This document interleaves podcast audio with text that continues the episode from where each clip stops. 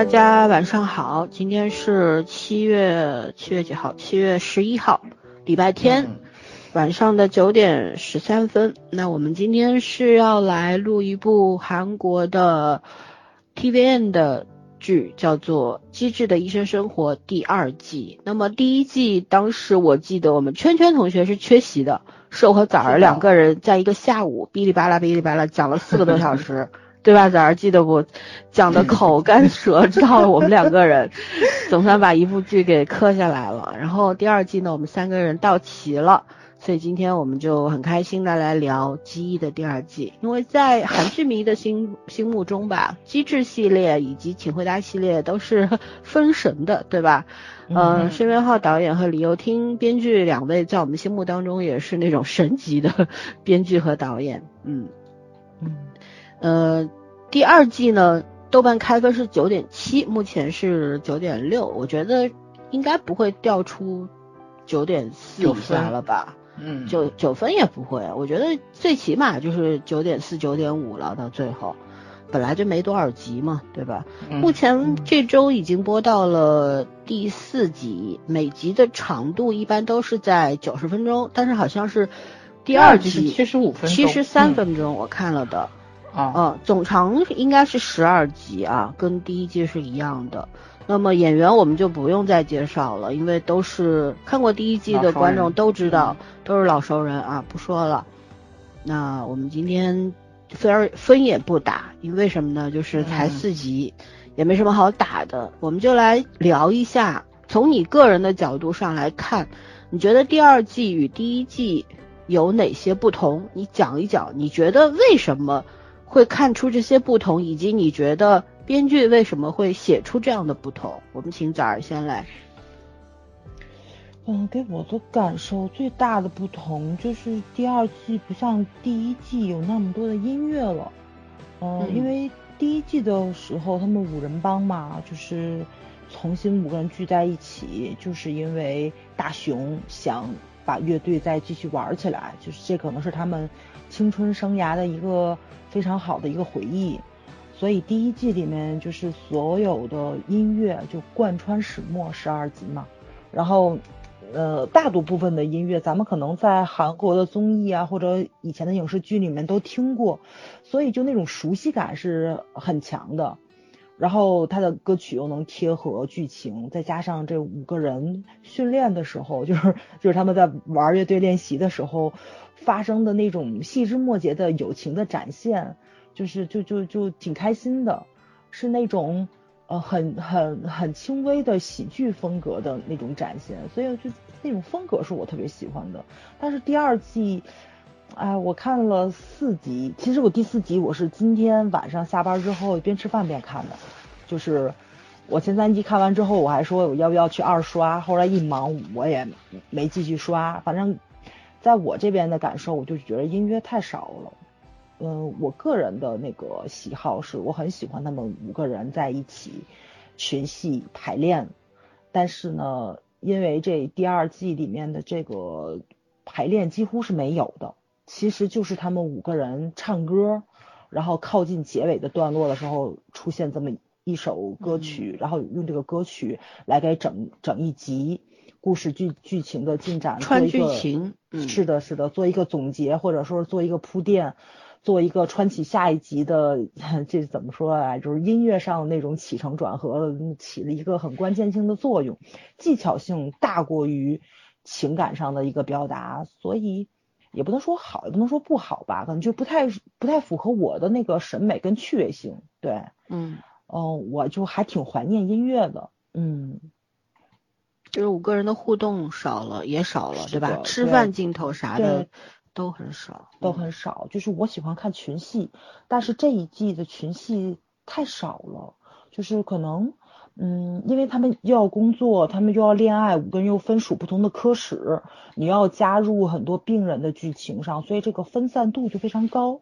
再加上 恋爱线，对吧？就大家的情绪很高涨嘛，都都想知道那个谁李义俊跟宋华能不能在一起，然后大雄跟秋秋能不能在一起，然后冬天怎么跟郑源谈恋爱，然后一那个谁就是那个郑少女的异地恋怎么进行下去？哇塞，就是这感情线实在是太多了，你就冲击的他这个整体的上面就怎么说呢？就跟第一季不太一样，就五个人同时出现的画面有一点点少，而且李义俊的儿子可能从先从头到现在就出现过一次两个，呃，我觉得就对就两个镜头吧，两个镜头，对对对。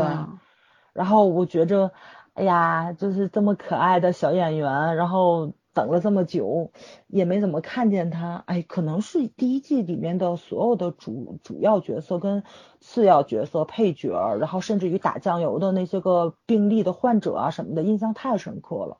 所以呢，就是你就想多看看他们。然后呢，这第二季的这个剧情分配剪辑上。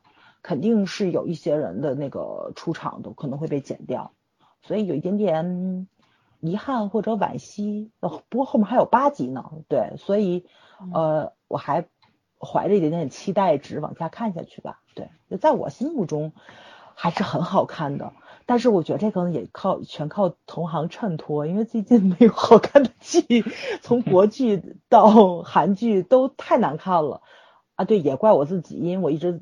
扎在那个烂剧的对坑里无法海洋里游不出来。对对对。石城的那个恶魔检呃法官就很好看，我知道，但拍出两集嘛。嗯。韩国的那个叫什么爽剧？今今晚结束就四集了。哦，是吗？OK，那我可以看起来了。韩国的爽剧已经飞升到了新境界，你知道吗？持续在飞升。对人家的经验总结实在是太厉害了，就拍出来成功，立马就能总结出经验，下一下一步更成功。这种总结能力，嗯，就我就觉得文森佐是爽剧，然后魔幻出租车也是爽剧，就看的时候就一直在升级，然后到这个恶魔法官就已经不只是用爽来形容了，嗯。嗯，爽的同时让你深思。对。对对，嗯。嗯。OK，那反而是觉得音乐方面不，其实不是指音乐，而是指五个人五人乐队的那些组合起来的排练场面。像以前五个人排练都会，比方说在剧情当中说约好啊，今天晚上周几啊，我们到哪里，然后练什么歌什么的，就是是会在剧情当中铺垫出来的。那现在可能他们一共是唱了三次还是四次歌嘛，对吧？嗯，对，和第四第四集还是和九八，就是一一九一九九八，啊，一九八八有呼应的。但是呢，就是他是为了前后剧情做联系的，是他换了方式了，而不是纯粹的说五个人我们今天就去排练，纯排练这种，就风格变掉了，对吧？反而觉得可能对于他个人的观感上来说，他还没习惯。说不定后面还有八集就习惯了，对对对对，这不是好和坏的问题啊，这个听众们一定要搞清楚，口味问题，对口味，个人的口味问题。那我们听听圈圈怎么说。啊，我是觉得音乐其实一部上早说的，它它其实是音乐是群戏嘛，说白了就是第一季是一个很明确的一个场景，就在那样的场景下体现出来这一群人的友情啊。然后社会关系啊什么的，但是我觉得第二季音乐还是很牛的。我那天早上感慨就是，虽然没有第一季这种专用的 他们排练的场景多了，但是它的其实音乐用的风格更灵活了。然后有一些，它倒不是说很多场景用音乐去衬托，就是专门用音乐去去呃去提升，但是它有几个地方用的音乐，其实我觉得还是印象挺深刻的，虽然不是他们这种原创类型的。我觉得可能用音乐的这个这个角度和呃内容不一样了。然后我第二季就特别明显的一种感觉是，我不知道为什么是你让我讲哪一点触动的，我讲不出来。但是我真的会觉得第二季有一点点呃香港 TVB 以前拍医疗剧的感觉，嗯，就是那种给你的给你内心的那种触动的感觉，不是跟第一季是完全不是一个风格的。就虽然你还是会呃会有很多。内心的感受吧，但是差别还挺大的。其实我觉得，要是让我来形容的话，可能第一季你就像是一个呃俯拍的一个一个家庭的状态，就是比如说，嗯，你从上面看这个家庭是什么样的结构，房子什么样的结构，大家怎么怎么住的，怎么呃就是分隔的这个社会关系啊，然后是怎么样的家庭结构啊，是这种感觉的。就是你是可以在一个，嗯，更像一个让你普及和了解的一个结构上，然后整体来说其实是并不那么分明的，它它更像把这个家庭作为一个整体去表达的。可是第二季我就会觉得它是一个一个房房间的场景，就你不再有那种可以俯瞰整个呃纵向，就是这种整个横切横切面的这种感觉了，你只能在一个一个房间的。呃，第三者的角度去去看，然后我可能觉得这会是编剧和导演本身的一个嗯想要尝试的效果，对，嗯，就是可能会聚焦点更明确，然后范围更小，更个体化，但是嗯，就是看喜不喜欢吧。我觉得重点在于你可能就是喜欢群戏的人就会看前面几集有点失望，因为确实群戏的部分少了，但是。嗯，你聚焦在个体上面来讲，就是不同的科室，它不同的加上第一季不同人物经历已经铺开了嘛，然后他会后后续有一些性格的变化呀，然后人物成长啊，包括他的经历啊，嗯，种种种吧，我觉得这个势头看上去肯定是要跟第一季有很大的差异了，然后作为粉丝也好，作为普通观众也好，都可能都会面临一个。就是其实你看这部有点，虽然人物架构依然是延续了第一季，然后包括演员也都没有换，其实一个很熟悉的这种质感，但是，嗯，从它的表达方式和它的剧情来讲，其实已经变化很大了。也就是说，第一集给我们描述了一个很欢乐的一个大家庭，第二集就开始讲这个家庭里面里面每个人的悲欢离合，我觉得他是要这样讲，对，但是同时他也要兼顾到其他的这种情节，这个难度就会有点高，就是。呃，相对第一季来说，可能每每一个观众他都会去找他他喜欢的人，然后但是第二季的话，可能就嗯，如果他喜欢的这个人出场就是不符合他他的这种期待值的话，嗯，可能就会影响这个整个整个剧情的观感。嗯嗯，对，嗯，讲完了吗？你，讲完了。啊，我也是同感嘛，我觉得因为。呃，优秀的编剧导演他不会永远原地踏步，重复自己的原先的那种创作思路的，肯定会改。呃，就是你看第第二季的第一集出来，虽然它不是那种超长镜头，但是它是整个有衔接的。这一趴讲完，这个医生讲完，过渡到下一个，他是他并不是五个人歘同时出来的，而是在不同的科室，然后通过不同的人物和呃病例。把五个人现在的状况给交代出来的，我觉得当时看到这一组镜头的时候，我还蛮惊艳的。当时就觉得和第一季好像是不一样了。嗯，呃，我也觉得就是同意全全说的，就是大的框架搭完之后是要去讲个体的各自的悲欢吧，还有各自的观点。就是第一季的时候，其实我们。更容易看到，就是五个人在一起的时候，他们的共同点都会很羡慕，说：“哎呀，居然你会拥有四个跟你那么性情投呃相投，然后观点相近、价值观很很相近的朋友，而且都那么优秀，你会很羡慕，会觉得为什么我没有这么优秀的朋友？一来还来那么多，对不对？而且。”都四十出头了，就是你想从年少时期到这个大家从医学院的学生到呃医院的教授，这一个漫长的过程，差不多二十年吧。这二十年的过程当中，这个感情没有变，这是让很多人对医呃基医产生浓烈兴趣的一个重大原因。我觉得是这个样子的，因为他们彼此之间特别特别熟悉，那我们就会产生一种啊，我的生活当中。我可能会有知己，就像我我会有崽儿圈圈这样的好朋友，可是我没有那么多，知道吗？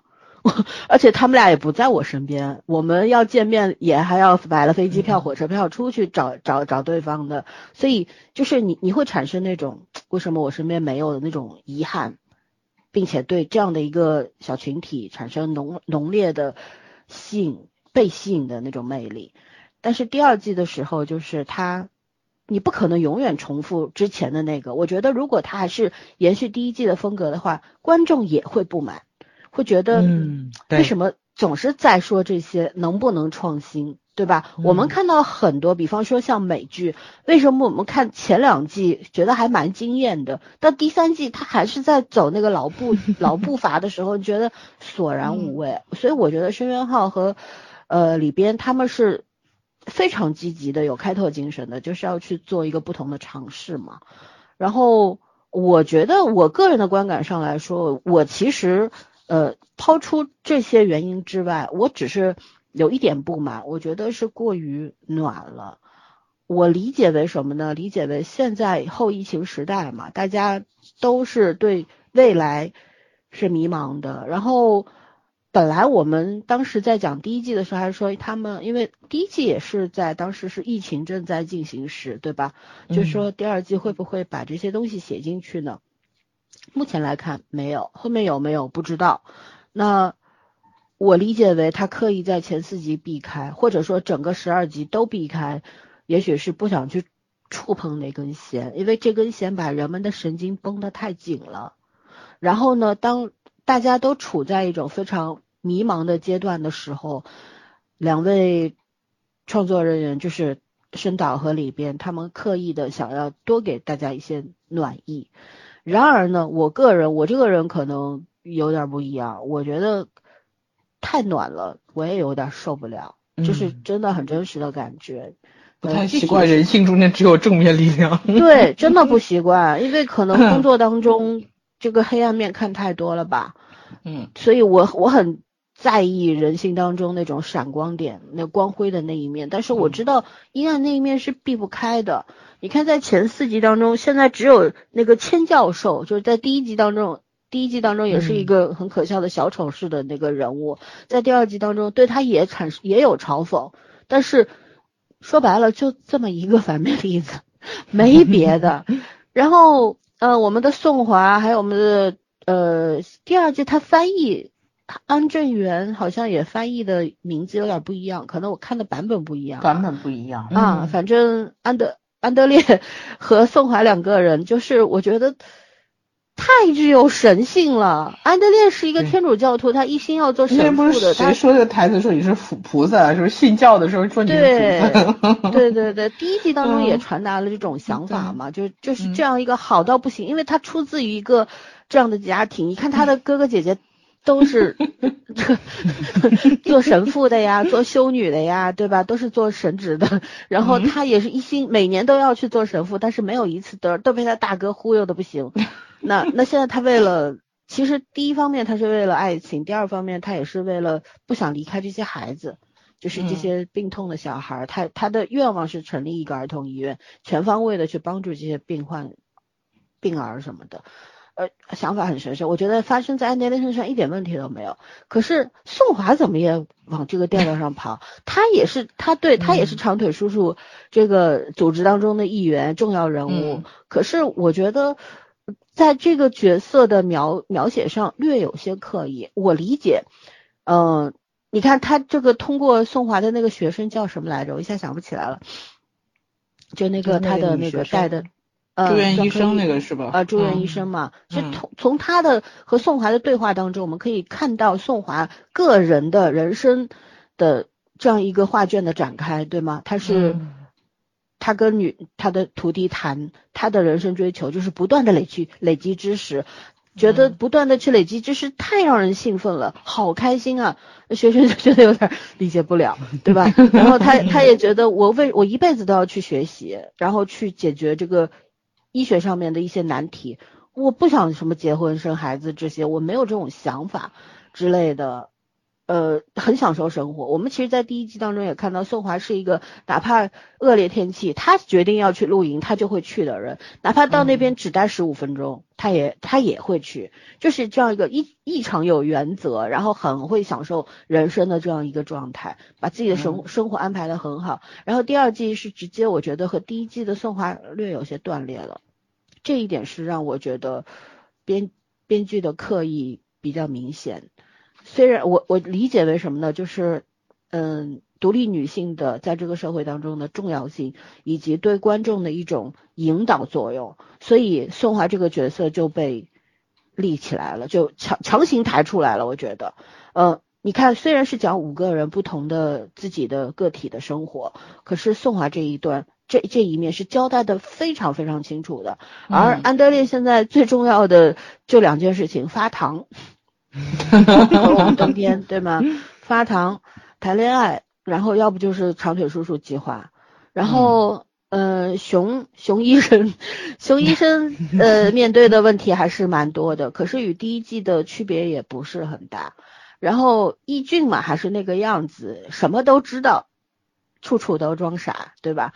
还有就是我们金俊完这个郑少女演的这位金医生，我觉得他也是更多的是在他的恋情那个方向，对。但是唯独宋华，我觉得是与第一季。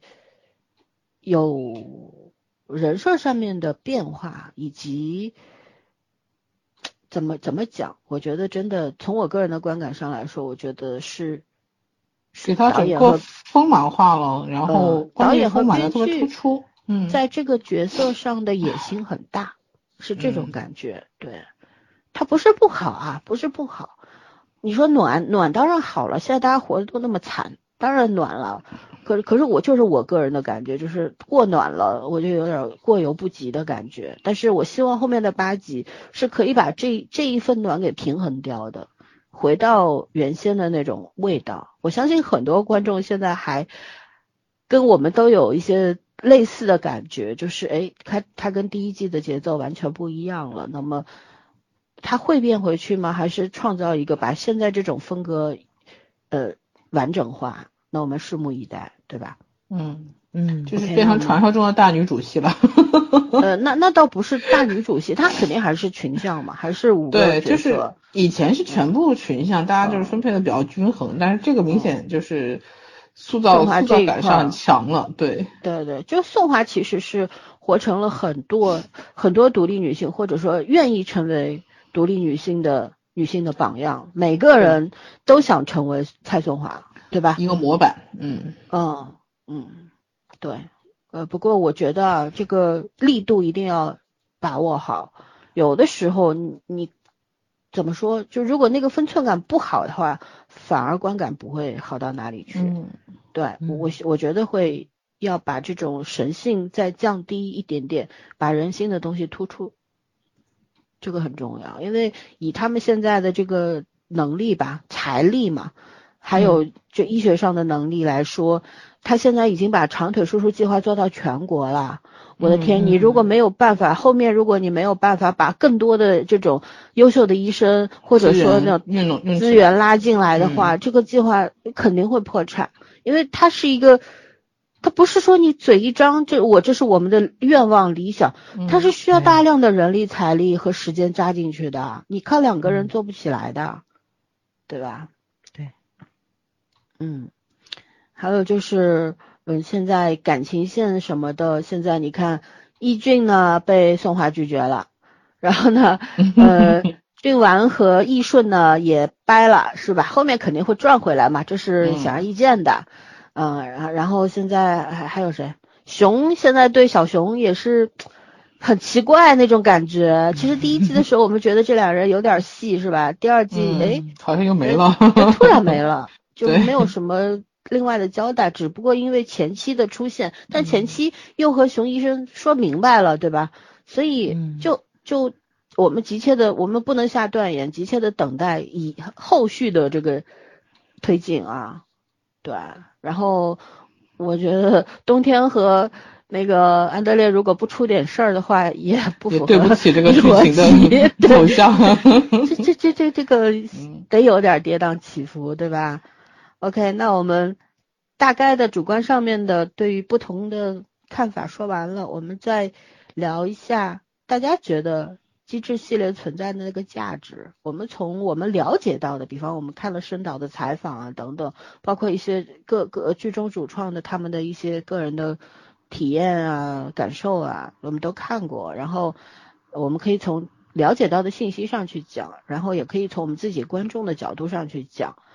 因为机智系列它呃，机智的监狱生活，然后 G 一二，然后后面申导说的是要做小学生系列，机智的小学生，对我觉得挺好的，可以，好好有眼光，了解一下这个年轻一代。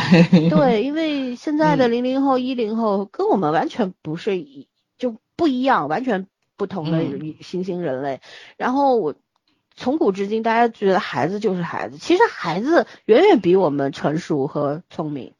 对吧？所以我觉得把这个视角放到孩子的身上去，我也非常非常的期待。那我们就讲讲机制系列存在的那个价值是什么？崽儿，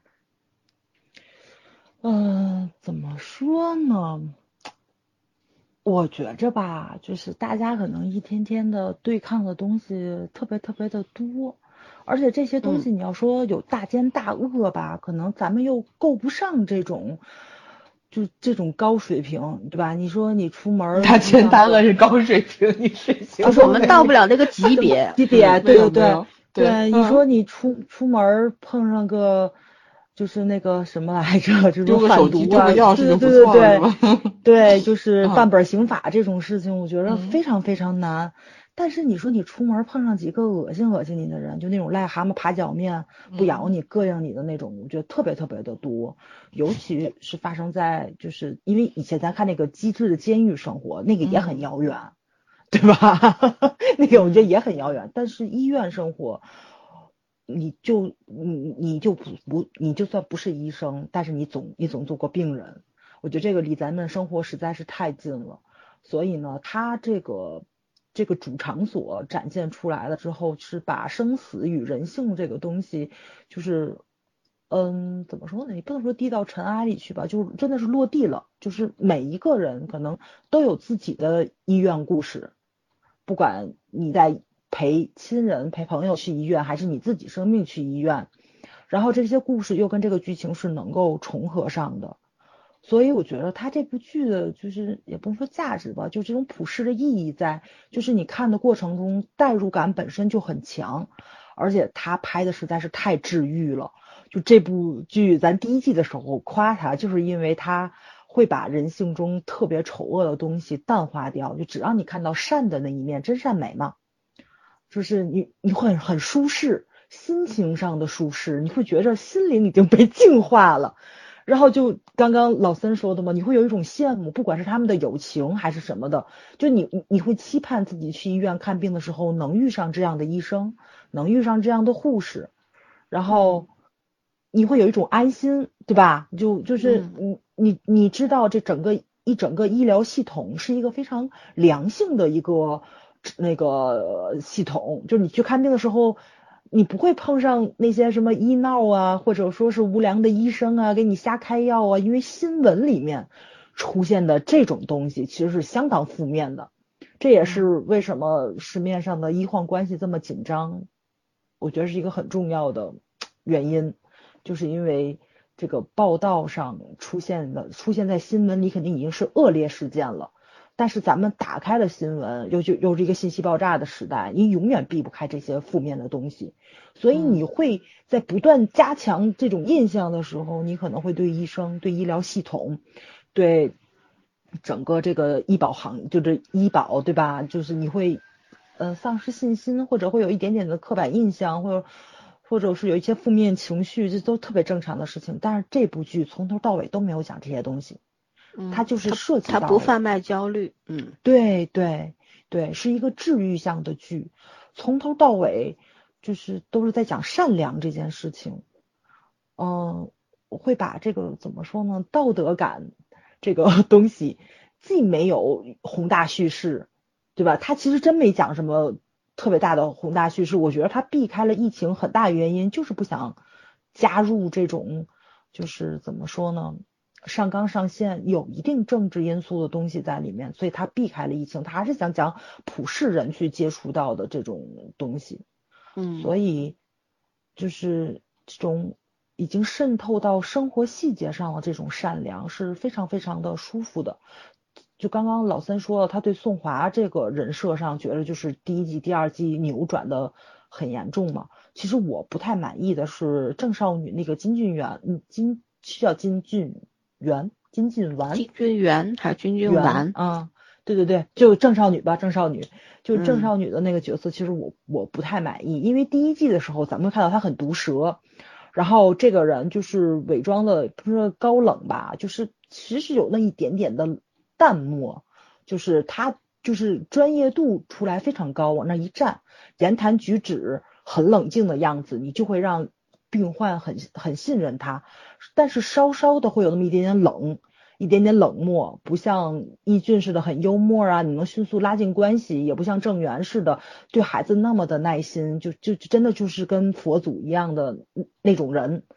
但是他有他自己的个人魅力，就那个他那个叫独学才为什么这么崇拜他，就是咱咱咱也是能从一些个很多细枝末节看出来。但是这第二季的时候，我特别不满意的就是好多护士，然后杜学才就他们这些所有人总在。跟病患说，就他看着很冷漠，其实是一个特别特别好的人。我觉得这种事情其实不用强调，嗯，真的是不用强调，他是不是一个好人，患者自己是能够感受到的。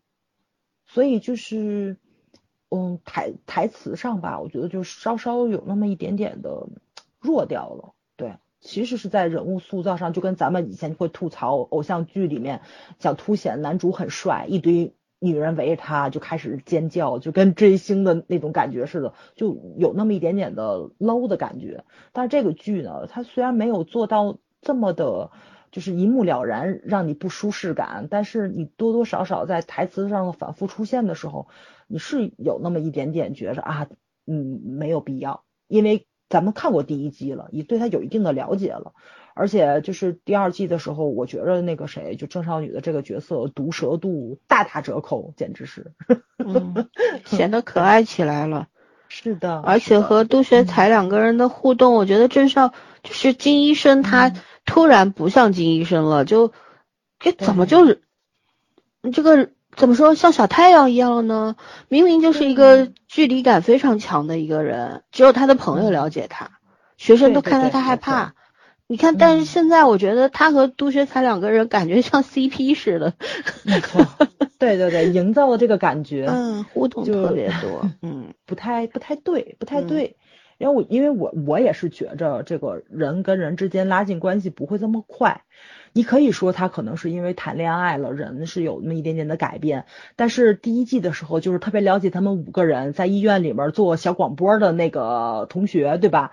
他也他他也说了，说的是那个谁郑少女这个角色跟易俊一样，上大学的时候从来没有空窗期，一直在谈恋爱，就证明他人格魅力或者说他的他的那种怎么说他自己的那种性格就成型是非常非常严重的。他跟易俊两个人应该是一冷一热，都同样很吸引人的那种个人魅力。所以你谈恋爱突然间就换了一个人，我觉得有那么一点点的对。不太舒服，你可以跟女朋友对吧？你可以换了一个人，展现你在恋爱上高手的样子。但是你对身边的人，这个转换确实是有那么一点点的生硬，对，嗯。但但这郑少女演的挺好的，我觉得她的那种呃感觉，就高冷范儿还是端的挺足的，对，嗯嗯。只不过偶尔的沙雕起来的时候，是是有点崩人设，嗯嗯。所以我觉得这这部剧可能还是还是怎么说呢？是有它存在的意义的，因为咱们看了这么多的医务剧，总会去讲非常深刻的医务关系，探讨非常呃深奥的那种医疗体系的，对吧？就是存在的意义、普世价值、上纲上线，谈大问题，大问题不谈小问题，对吧？没错，没错。嗯，它这个剧落地了，所以我觉得。呃，还是应该存在的。他肯定是婆婆妈妈嘛。我从第一季我就觉得她的婆婆妈妈很有魅力。对，就是你你随时随地可以暂停去干你的事情，你回来继续看。然后它没有特别大的一个主题在，就是任何的这一个半小时九十分钟的剧，你把它切割成多少块儿都不影响你去看剧。其实我觉得对咱们普通人很友好。就是因为你可能就是碎片化的时间特别多，你要在地铁上，对吧？侧上、床上，你是都可以看的。嗯，卡了是吗？嗯。喂，喂，你卡了咋儿？嗯，你现在好了吗？对我们普通人，嗯嗯，就对我们普通人就很友好嘛。对，因为它剧确实很长，九十分钟，你要拿出来九十分钟去看这部剧，其实挺难的。但是就是你可以分段去看嘛，就是这个路上的交通时间、如厕的时间，然后你躺下休息的时间、中午吃饭的时间。但是我觉着就是吃饭的时候，我看这个剧还是挺难受的，因为它偶尔会有泪点嘛。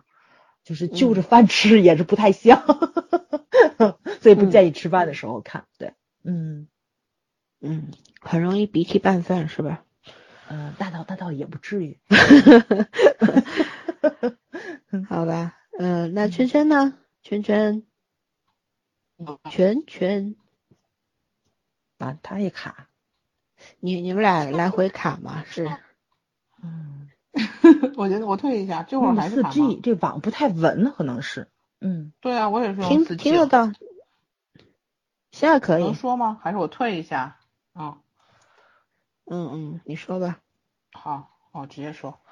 呃，我其实那个真真还是不行吗？他不是退了重庆吧？可能。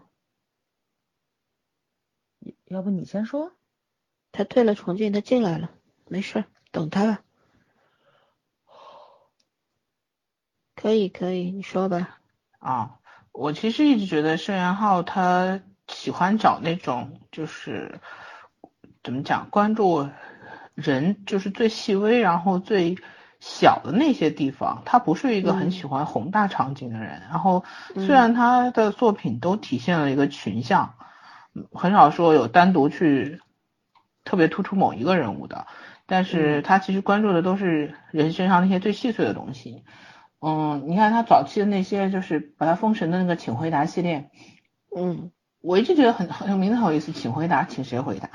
其实最后是请那个时代和经过那个时代的人在回答这件事情，就是可能我们每个人都想，就是所谓奋力活出我们自己人生想要的样子，可是在一个大时代里面，其实人是差不多的，就是大多数人活的样子和别人是差不多的。然后遇到的那些事情，那些事情最终会改变你，嗯，很可能就是在你老了之后往回看都是很接近的，只是说那一刻你的那个心情是不一样的。所以，嗯，我觉得他那个请回答其实就之所以能封神，就是在于大部分的影视剧还在追求大开大合的时候，他就开始走了一个非常。呃，细腻，但是那个切入点是很小的一个角度，所以那几部片子到现在也都没有什么，就是说同类型的可以超越。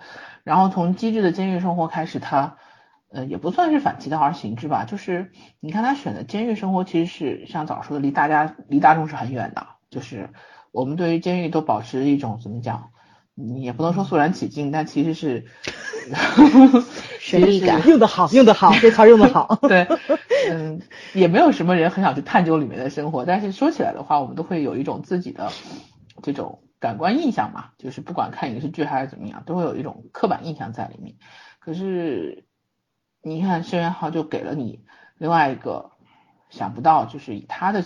角度去切入的一个想法，就是其实里面也是普通人，因为各种各样的原因，嗯，不小心就这么进去了，甚至于有些原因可能你会觉得还挺冤枉的，但是他确实是在呃触犯了法律的底线或者怎么样的，所以是站在人情的角度去理解法律吧，所以我觉得那个片子当时出圈的原因也很正常，就是从来没有人想过去用呃最普通的人性去描写。监狱里面的事情，而且他写的还挺有黑色幽默感的，这个也是在韩剧里面不太多的，因为韩剧的黑色幽默感是这两年才形成的嘛，早期的那种能够谈得上黑色幽默的是很少的，所以这个怎么讲，监狱生活也算是一个比较出圈的作品。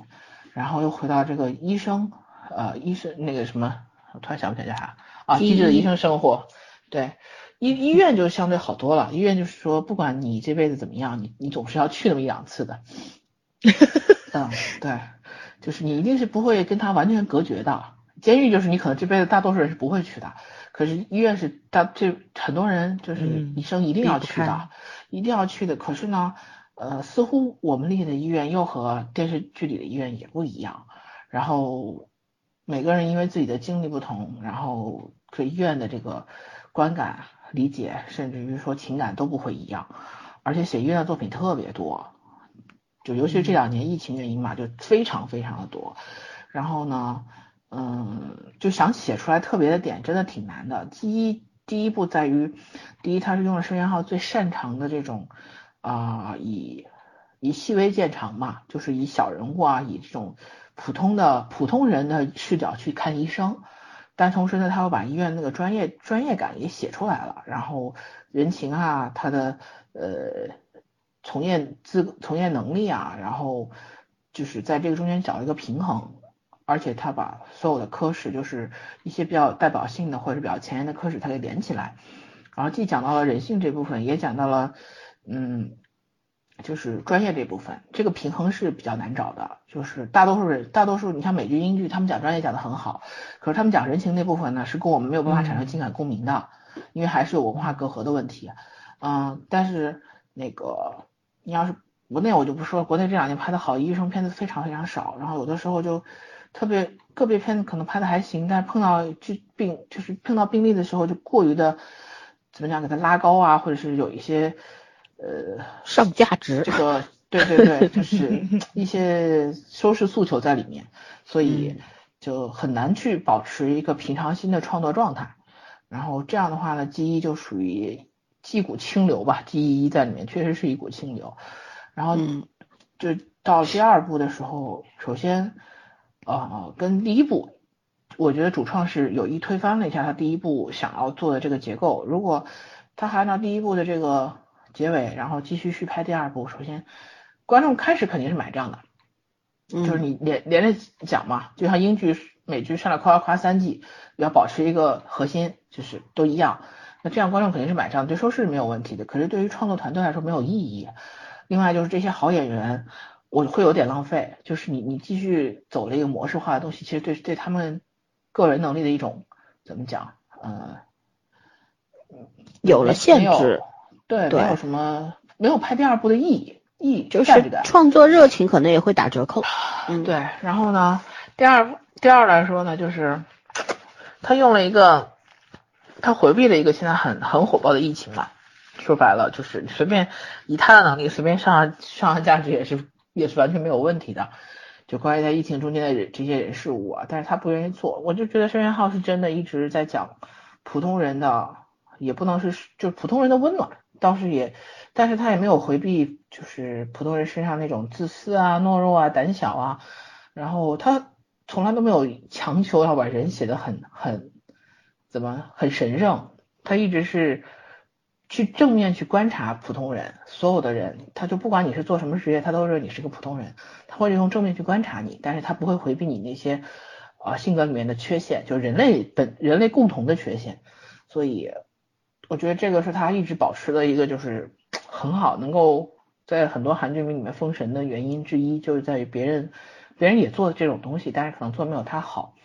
然后呢，第二部目前反正看起来是也不能说缺点吧，这种还需要适应一下，就是他的这个创作的角度，也可能他是重新搭建了一座搭了一座房子，我们还没有看到整个架构，只是说还没找到门进去是吧？对他可能一个房间一个房间一个房间描述完之后呢，最后才会给你串起来，也有这种可能性。所以我们现在还是在处于一个围观的状态，但是我还是相信他的他的水平的，他不至于呃，因为是个很成熟的导演了，他不至于在一部作品中大翻车，而且这部作品的口碑还非常好。我觉得他肯定是要想做一些尝试，而这些尝试，我想即便是后期可能会跟传以前粉丝这种观观感不一样，他有能力给他拉回来。就可能会有的人适应，有的人不适应。我倒是对这个片子不至于说太没有信心，只是说，呃，第一，他要他肯定是要保留他这个系列的完整性。然后第二呢，他要保留圣约号这块金字招牌，因为大家对于他是有一种特别的期待的。然后就是以目前他的呃作品的视角来说，我觉得还是算是独一份儿的，就是。能抄，但是能抄好他的绝对没有，目前是没有，嗯，所以再看看吧，再看看吧。然后我就觉得他这个机制系列就真的是，嗯，像他的请回答系列其实是一样的。他那个是如果是展示，更多的是展示的话，这个我觉得机制系列可能更多的会树立一种他个人的价值观的呈现。就是个人对于不管是医院也好，监狱也好，下一步你说要小学生，那就是学校，其实是学校嘛，就是在这一些似乎看起来规矩很严格的地方，就是你想监狱、医院、学校规矩是很死的，规矩是很严格的地方，看他能写出来一个怎么样不同的东西，我倒是期待他这一点，嗯。毕竟规矩底下还是人嘛，对吗？对，就是规矩是规矩，看看怎么从这个规矩下面发散出更多东西来，我觉得这才是他擅长的地方。嗯嗯，那我觉得就是这种，就我们之前也都三个人都讲了嘛，就是对你已经搭建好的一个框架，并且这个框架得到了大家所有人的赞美的时候，你把它打破重建，是一种非常自信的表现，很勇敢。对吧？你吃吃老本很容易啊，看能力。对，大家给你好评也是很随意的，因为吃老本嘛。因为你，而且这个老本很好，很好吃。但是呢，如果你能打破重建，首先需要勇气，第二就是能力的表现。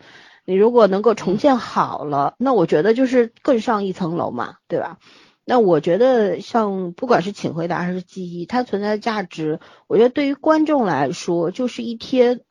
人生的良药嘛，良药它不苦，它是它可能也不甜，但是它是熨贴的，让你心里面是舒服的、暖的，就像那种嗯涓涓细流的那种感觉吧。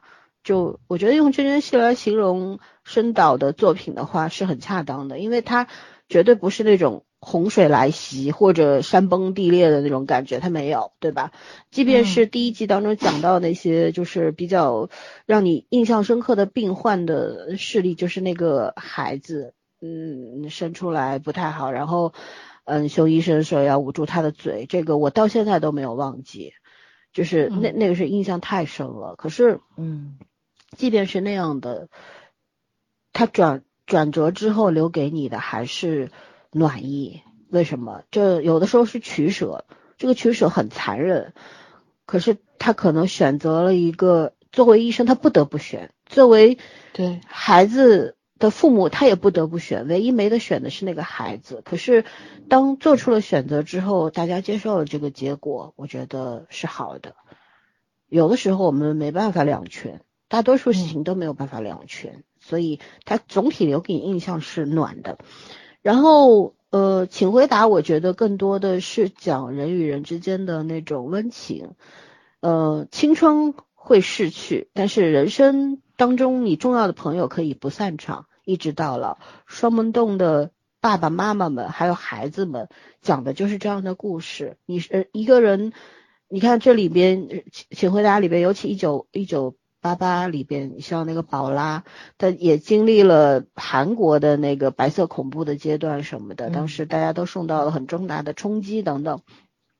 但是到了中年之后，他们有变吗？没有，宝拉依然是宝拉，对吧？嗯。然后，呃，每个人都是延延延续着自己的那个风格，嗯，每个人的缺点优点都很明显。就是双门豆，我记得当年。看完一九八八之后，就那首歌我听了好久好久，你知道吗？当时还在微博上写了一个很长的剧评，就是觉得不想不想说再见，就那种感觉。可是你又知道，这个故事已经在另一个时空当中延续了，而现实生活当中，我们得到了什么？我们得到的就是一些鼓励。然后还有一些期盼，就是人生还很长，可能在你前几十年当中，你没有遇到如此知心的朋友，没有从小青梅竹马长大的这些兄弟姐妹，可是未来你未必遇不到。只要你做一个很好的自己，一定会有其他很好的人来认识你，然后可跟你成为朋友，对吧？我觉得更多的给我的感觉是这个样子。然后到机智的监狱的时候，就像你们说的。监狱里，我们高墙之内和高墙之外是两个世界。在高墙之外，你说我们也有很多的束缚，对吧？制约我们被社会道德、呃法律，然后各种各样的要求捆绑着，嗯，有约束，然后你又要求自律，所以每个人呃被生活折磨的都是怎么说呢？苟延残喘吧。嗯，生活当中难得有一些温暖的瞬间。给到你很大的鼓励，然后让你也可以坚持下去。呃，但是大墙之内有没有希望？因为我接触这个群体很很久，我觉得没什么希望。就是讲难听点，人生有没有再来的机会？有。可是你你重新走出高墙，走进社会的时候，社会如何接纳你，这是一个巨大的难题。像我们现在生活，我们就像呃有有阳光社工之类的，就是为了去帮助这些重返社会的人员啊，服完刑的人员建立新的生活。可是以咱们现在不不管是中中国还是外国，嗯，所有的福利机制，包括是呃。老百姓的这种接受度，普通人的接受度，其实都还有很长的路要走。所以呢，我觉得在这个群体里边，希望这个东西是很渺茫的。但是我们看机智的监狱生活的时候，我们看到了什么呢？看到了希望，因为在里边男主是一个国民级的棒球手，然后他也是说白了，那个真的是个意外。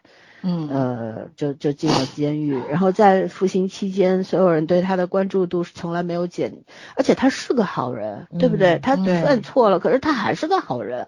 然后我们印象很深的小迷糊 的小迷糊给我留下的印象就是很多的怎么说就心疼吧，就那种感觉。然后还有里边那个哎那个叫江什么的爱豆演的那个那个小偷。嗯，对吧？嗯嗯，印象也很深。就是这里边，他机智的监狱生活给我们的一种感觉，就是在这个地方，呃，就是污垢，呃，汇聚的地方吧。我不能称之为他们是社会的污垢，但是他们犯错的时候是社会的污垢，对吧？是社会的缺点，是阴影。然后当他们到了这个大高墙之内，重新改造，开始新的事。人生对吧？改造思想，改造你的行为、你的意识等等，你的价值观等等，就是一系列的清洗、大清洗。你在这个地方，它依然藏污纳垢，因为在那个里边我们也看到了有那种，就是进来之后没有任何的悔意，然后还要继续坑人的，然后在里边做山大王的那种那种人也不不缺少。就是深岛他和和里边他不吝啬于去讲那种阴暗面，有的人。他是个善良的人，他做错了事，他为之付出了代价，他坐牢了，可是他有悔过自新的决心，他有那份勇气，所以他又重新走回来了。有的人他犯了错，他不觉得那是错，他觉得社会对不起他，这个世界欠他的，所以他没有任何的回忆，他还在那么做，而且越错越多。他其实就是在讲这样的两类人，对吗？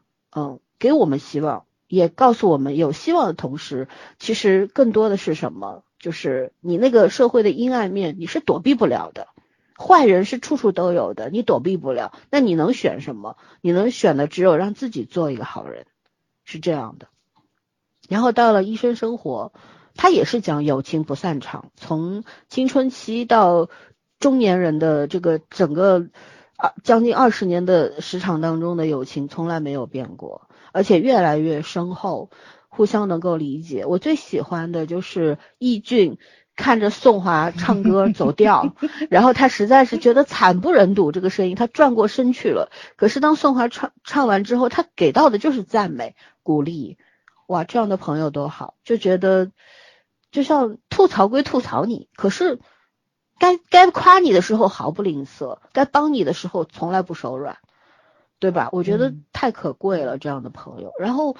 第一季记忆的时候，就是给我们留下了很多心碎的镜头吧，不得不做的选择，不得不说再见的那种告别，嗯，然后到第二季了之后，就是更加的温暖向，更加的往温情的方向去发展。可是我知道，我们都知道，总共有十二集，它不可能永远往这个温情的方向。一去不回头，肯定会还会出现各种各样的起承转合啊，嗯，那我觉得在于当下来说，可能普通观众更需要这种温情吧，因为韩国现在到底怎么样，我们不知道，嗯，对吧？我们能看到的只不过是一些韩国其实出现在我们的新闻当中的次数是很少的，而且出现的大多都是负面消息，对，要不就是社会新闻，疫情哪儿爆发啦，防疫做的不好呀，总统出事了呀，哪个贪官落马了呀，要不就是明星今天这个吸毒，明天那个咋的，反正都不是好东，不是好事儿，对吧？但是你你真正的大家都在疫情发生的进行当中，那都进入了后疫情时代，我们的疫情全世界做的最好，我们现在还是。过得很舒服的一个状态，虽然内心还是焦虑的，比以往、比往年，就比前两年肯定要焦虑不少。但是我们对于其他的国家的那种老百姓能不能感同身受？我觉得不能，所以我无法断言说韩国的老百姓跟我们一样现在挺踏实的。嗯，我觉得他们可能不太踏实，因为从他们的影视影视剧的趋向上来说，就是很浮躁的一个状态。你看，连着呃文森佐。然后那个模模范出租车，然后到恶魔法官，哇，一部比一部力度大呀！就是爽剧非常的受欢迎的原因，就是大家内心憋屈久了，压抑太过了，所以需要一个出口。但你生活当中没有怎么办？到影视剧当中去找，都从文字当中去找，这是最简单的一个发泄的出口，对吧？所以。出现了那么多的爽剧，包括为什么我们说最近的韩剧不太好看，要不就是过于温情，就是那个《如蝶起舞》，嗯，就是呃老年人的那个，爷爷学芭蕾的那个，对我到现在没看完。就说实话，如果五年前我会很认真、很开心的看下去，可是现在我那个心境啊，我说实话，我没有办法看到结局。就是，我都怀疑，如果亲爱的朋友们现在在放，我很难我也不一定能看下去。对，是我们的心态变了。是，对，是，所以我们没有办法断言现在韩国观众是什么样的喜好、审美了。嗯，对，所以应该说 G 一可能更符合他们的那种心理需求吧，而我们跟他们过的现在的状态，我们好一点，所以可能我们更挑剔一点啊，需需要的不一样。嗯，对，啊，你看我们的荧幕上，对吧？咱不说电视剧嘛，我们就说电影嘛，就是关于抗疫的，关于 中国医生的这个话题，这一年没有断过。从急急匆匆上马的几部电视剧，我都记不清楚了，那些电视剧叫什么，反正都是讲当当时武汉疫情爆发之后的各种各样的情况嘛，然后已经拍了。两三三部了吧，然后现在旋律都拍了好几部。对中国医生也在播嘛，对对吧？我今天看了一个不太好的评价，但我也看到钟南山院士去看中国医生看哭了。我觉得医生肯定是更加感同身受的，武汉人民肯定是更加感。但对于我们来说，我们要亲自去检验，我一定会买张票去看的。对，所以就是各国人民的心情不一样。我觉得美国人民看《机智的医生生活》可能会哈哈哈大笑，为什么呢？韩国人 为什么对吧？到这个阶段了还活得这么的理想化呢？对，所以大家情况不一样。嗯，我我是这么看的。可是大家我们都需要他。我我觉得至少我现在还是需要去看这样的故事的。呃，即便我内心再焦虑或者怎么样，我总是需要。让自己的心变得软一点，就是在最起码在看这个剧的时候，你对他有很多的挑剔，可是你同时又被他温暖着，这个很重要，对吧？嗯。OK，那我们继续进入下一个问题，就是我在豆瓣上看到留好几个帖子，包括豆瓣的机智的医生生活小组里边有一些讨论，说什么呢？就是说。CP 磕不起来了，大家本来在看完第一季之后呢，就锁定了四五对 CP 嘛，就是要磕 CP 的，没想到第二季就给你掰的掰，然后呃，虽然冬天和安德烈一直在发糖，可是大家又觉得你好像为了发糖而发糖，就这种言论还蛮多的。还有呢，就是说给到的这个病患的那些病例啊不够刺激。嗯，对，生病这件事有什么要刺激的？是，可就是这其实就跟我们之前讲的那些原因应该是一样，就是大家呃也编导们是要重新创作创创作一个新的故事架构出来。可是对于观众来说，直观的感受就是，我想了一年的要磕的那个 CP，你给我拆了，我磕不起来了。对吧？糖没了，那那那个那个直观的感受就是不好嘛。然后又说宾利不够刺激，那你怎么看待这些网友的这种言论，或者说对？因为 关于主创的想法，我们猜过了。那我们来讲讲如何看待这种现象，好吧？崽儿，我觉得这东西就是小马过河，就是他们说的这个 CP 磕不起来。我说句实在话，我都不想磕 CP。就是他其实，在第一季的时候给每个人都安排的明明白白的时候，我就我那时候就觉得有点没没必要嘛。而且第一集也好还是第二集上来的时候，咱群里小伙伴讨论的时候，不也有人说嘛，不明白易俊跟宋华为什么就不能捅破这层窗户纸。我当时还觉得这个编剧处理的非常好，因为咱们。代入的话，可能会代入咱们这个年龄，或者是咱们自己的认知。对，我们跟他们是同龄人。是的，是的，反正我肯定是特别无法接受，就是这种非常非常好的异性的朋友，然后你突然之间就表白了这件事情。嗯，就是你这个友情变质到爱情，就咱们以前聊的时候不也是说过吗？咱们都觉着这个就是这叫什么来着？异性之间有没有纯友谊这件事情，肯定每个人的看法。就肯定是两种站队嘛？你觉得有，或者你觉得没有？哎，我我这没有 口音又出来，没有是什么？没有。对，所以所以你就肯定是两个，但是大家的理由肯定是呃非常多的，跟你自己的那个价值观、跟你自己的性格、跟跟你对爱情或者友情的理解上是有非常非常大的一个出入的。那么就就每个人想法肯定都不一样，但是对于我来说。我就是觉着，如果说那个那段友情非常非常的好，然后你也有自信，在死之前都把他作为你非常重要的朋友的话，反正我是肯肯定定不会打破这个怎么说呢？就是这我是不会捅窗户纸的。我特别喜欢他，我也是想把这个感情停留在友情的部位。但如果是别人这样子来跟我表白的话，我也没有办法接受。因为这个事情你只要说出来了，就很难再退回到那个位置上去了。而且你能看到宋华，他即使是用自己的逻辑上去拒绝了易俊，易俊也是笑着接受了这件事情，但是宋华还是很会困扰，他多多少少会受这件事情的影响。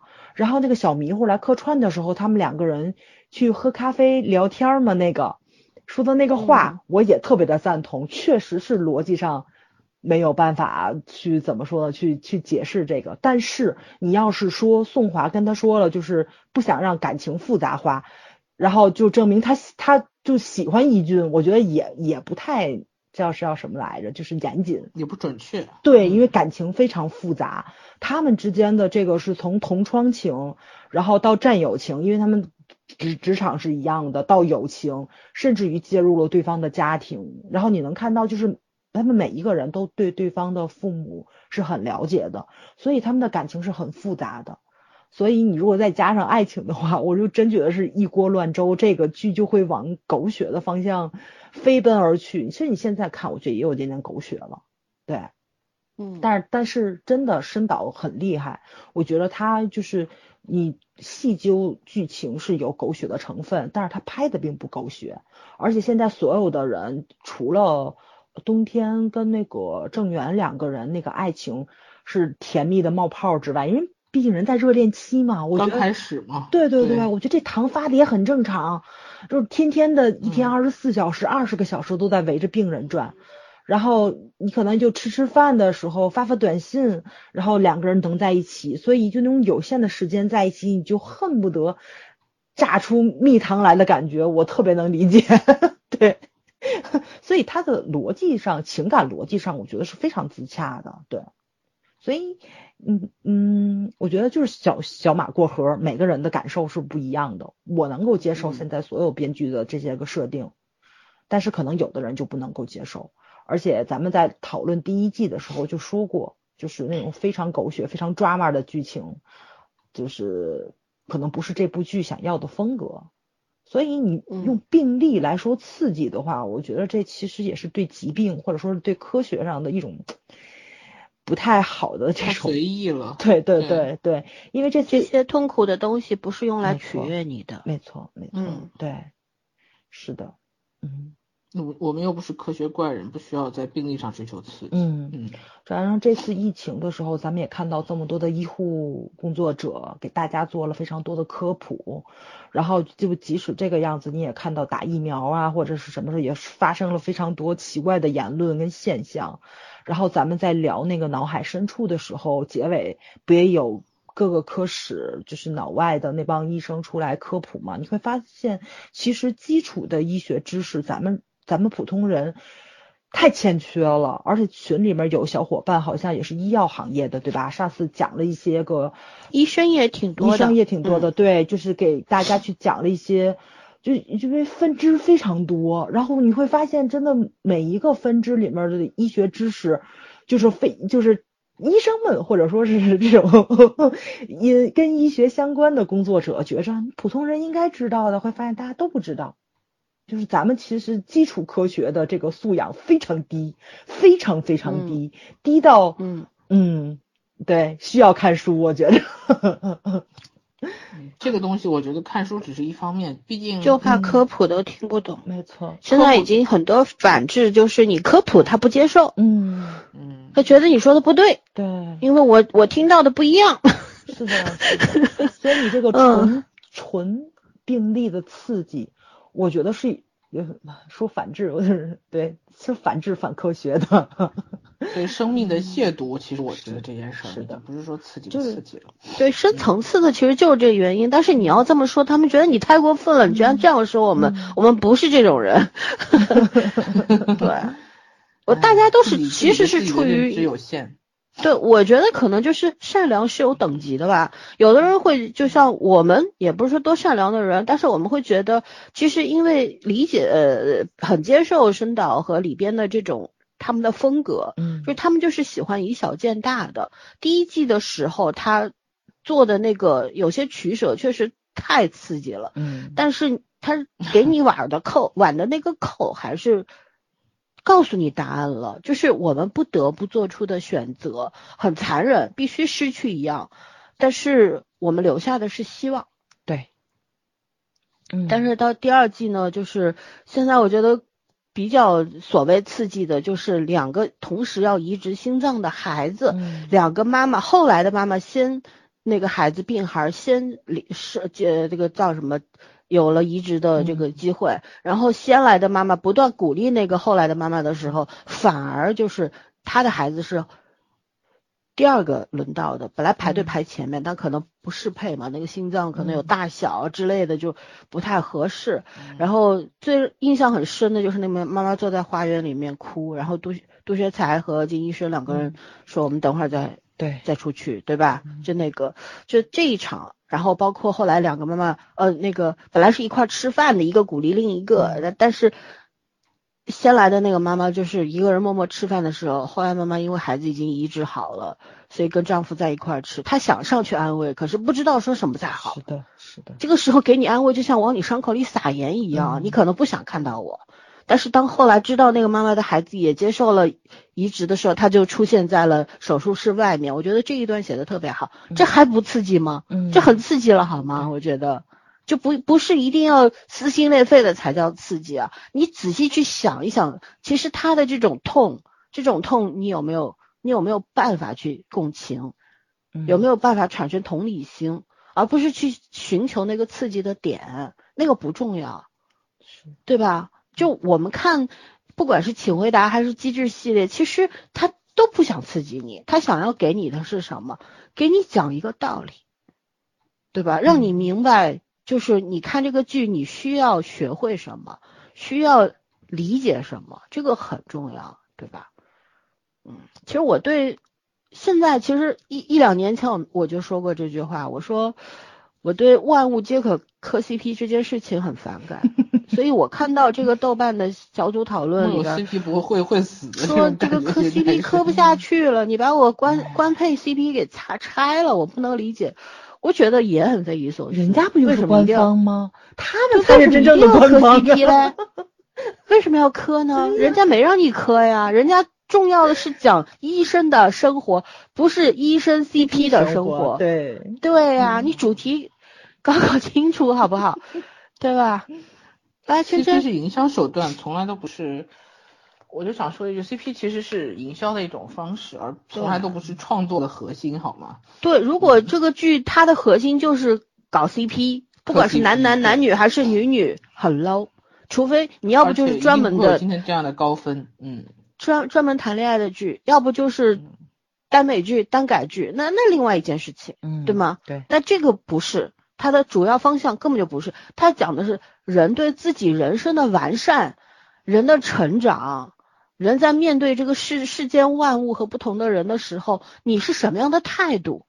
嗯，对吧？你的价值观它不是恒定的，它会变化的。它其实讲的东西很深很深的，说到底就是在讲人这个主题呀。嗯，不是让你去磕 CP 的呀。哎我的天。嗯，对 对对。嗯，耽美剧、耽美耽改剧，现在人家都知道搞点事业出来好吗？不搞事业的耽改不好看。山河令还得搞个武侠的外壳呢，是不是？我又吐槽了，不好意思。好，娟娟来，你继续讲讲。嗯，我其实对这个片子就是说，以目前这种状态，所谓磕磕不磕 CP，我没什么感觉。因为说实话，第一部剧之所以磕 CP 的原因在于，他要把这个故事情节表达完整啊。你说这一群人天天在在在一个。行业里，然后然后医生嘛，那他第一他的这个职，而且这帮都是外科医生嘛，好像，嗯，他的职业属性，他的行业属性决定了他跟普通人的生活作息是不一样的，然后，嗯。就是他们生活最多密很小，对，就是就这些人。然后你跟他们，如果你写一个剧本，只讲他们在工作中间产生的种种问题，嗯，这个剧肯定也很难看，因为人嘛，你看做手术你也受不了，你还不如去看纪录片好吧？那个很刺激，你还不如去看一些那个手术纪录片，我觉得那会更刺激。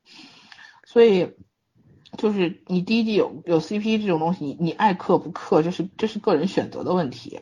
但是我觉得这肯定不是申导写这个片、写这个剧本最开始就做这个剧最开始的原因。然后其次呢，就是说第二部它呃整体感觉就是没有第一部像刚刚森说没有第一部热血，然后没有一第一部看起来那么怎么讲，就是有一些东西是摆的很明确的。我觉得就是因为它第二部它的方式变了，它它的表达方式变了，它把更多的观点、更多的那种关注点拉到。每个人的个人的经历上面，这些个人的经历，嗯，让他们有有后面有什么变化和成长，这是我们需要在第二部里面看到的。就是因为这样，所以你肯定他的重点肯定不是 CP，因为，呃，我想到就是说到职场工作十年二十年以上的人都会知道，如果你是这么忙这么高压的一份工作，你是不可能一天到晚去想你谈恋爱这件事情的。然后呢？嗯，就是难得会有一个时间出来，就是表达出来这个状态，甚至于说，啊，我有一个朋友，我要不要就是认识这么多年的朋友，要不要变成恋人？这些东西都其实是对你生活的一个巨大的挑战。就是这种变化看起来是很小，但其实对你生活是个巨大的改变和挑战。而你在那种高压环境下，我每天时间都不够用来正常保证正常休息的时候，我是很艰难去做到这样的一个决定的。所以。我觉得这个节奏是没有问题的，就目前前四集不管是怎么表达，我觉得它节奏没有问题。嗯，然后就谈到这个刺激的问题。首先我还是那句话，你想看刺激的呢？如果你是专专业的这种学生，你不如不如去看一些医疗纪录片哈。那个我觉得一定会比这个刺激。然后呢，嗯，我觉得现在有一个误区，就包括我们前一段讲那个脑海深处，有人说有很多人说好看的原因，也是因为他讲了脑外科。包括这种介入，神经介入都是这几十年的刺激，对，都是因为这几十年的新型科学研发，就是说发展起来的。然后就是因为大家不了解啊，觉得哇这个东西特别高大上，就怎么怎么样的，可以这么说，基本上全球死亡率最高的还是因为感冒 引起的。所以你说哪个刺激肯定是脑外刺激。然后但问题在于，对于每个医生来说。一每个生命其实它的终结都很刺激，这不是他们那个治病救人的目的。嗯，所以我觉得这个刺激这件事儿对于生命来说是太不太不尊重人了。嗯嗯，而且你自己也会成为病人，你不可能一辈子不生病的。对啊，所以你我就是我一直不喜欢韩剧，到现在所有的韩剧大部分我不能说所有的，大部分都有一个问题，就是他很喜欢把那个伤口弄出来给你看。这个我觉得可能是整体韩剧的这种，我不知道是他们的这个这个制作要求呢，还是这个啊画风格，就包括《申元浩》这个作品，他也有，虽然他已经很克制，他也有。我是真的很不喜欢这种风格，但是呢，也可能是比较真实吧。所以，刺激这两个字儿对每个人的标准和要求都不一样。我其实觉得把这个这样的一个片子拍到。很克制的温柔，然后又想都想呢，又能够把他表达的东西表达出来，已经很厉害了。我其实觉得我这两年特别喜欢那种感情上会克制的东西。克制当然不是说矫情，就是说我本来有，我故意说我没有，这不是克克制，这是矫情。但是我觉得就是说把应该有的东西，然后用一种嗯很平淡的，甚至于很沉默的方式，让看的人能够慢慢体会到，同时又不是过度的去呃。去去怎么讲？去追求那种戏剧的冲突、情绪的那种冲突，嗯，不去塑造这种诱导观众产生这样的情绪，我觉得这种东西其实很高级。嗯，我想这个才是第一的吸引人的地方。到现在为止，我都觉得是这样子的。嗯，所以刺不刺激？想看刺激的片子，干嘛要看他的片子？他片从来没有刺激过，好吗？嗯，也也不是，我觉得他们很沉迷于猜老公。第一季其实这么火热，也是大家想给那个谁，就是宋宋华来配对嘛。觉得大雄喜欢过他，然后那个谁就是郑少女为跟为了他跟前男跟他前男跟那个宋华前男友还对峙过，然后易俊到结尾的时候也表白了，表白。对，就他们就很喜欢这种啊。一九八八真的是觉得。哎呀，这不是申元浩擅长的好吗？韩剧很多剧都会比他擅长，真的是想看这玩意儿换个人看。另外，真的猜老公已经让人头很痛了好吗？我看到想到猜老公这个剧情我就头疼。嗯，就是 一九，但是有些人喜欢也没办法。对，对对对，我觉得一九八自己在生活中去找个老公吧，别再没事猜别人老公了。可能对自己老公不太满意，人家有八十个老公。现在这个年，现在这个年代可以换，随便换，有没有人拦着？对啊，八十个老公呢。唉，就万物都可就皆可磕磕 CP 这件事情，我觉得是一种病态啊。我可能说的有点让人刺激啊，受刺激，但但事实真的真的是一种病态。嗯，我我我今天看了一个那个花絮，就是。昨天景瑜去北京，就是那个《我是特种兵》的杀青宴啊，不对，叫什么庆功宴？庆功宴，杀青宴早早杀完了，就是庆功宴。对，然后呢，就是呃，在他们这个现场啊，搞了很多就是 CP 拍照嘛，就是你看男二也有女二，然后男主女主，还有那个叫什么张一驰医生和剧中的那个呃单亲妈妈，然后连。李沁呃不是连那个女夏初和就是景瑜演的那个叫梁木泽养的那个猫，他都给他配了一只猫，这剧中是没有的。然后妹妹养的就是鹦鹉，他也给他搞了一只鹦鹉，鹦鹉都给你配一个，我觉得这种剧剧方他就有病，你知道吗？他是在迎合磕 CP 这件事情，他知道这个市场很好，很受欢迎，所以他们就搞这个事儿。我让我很厌恶，本来这个剧就烂。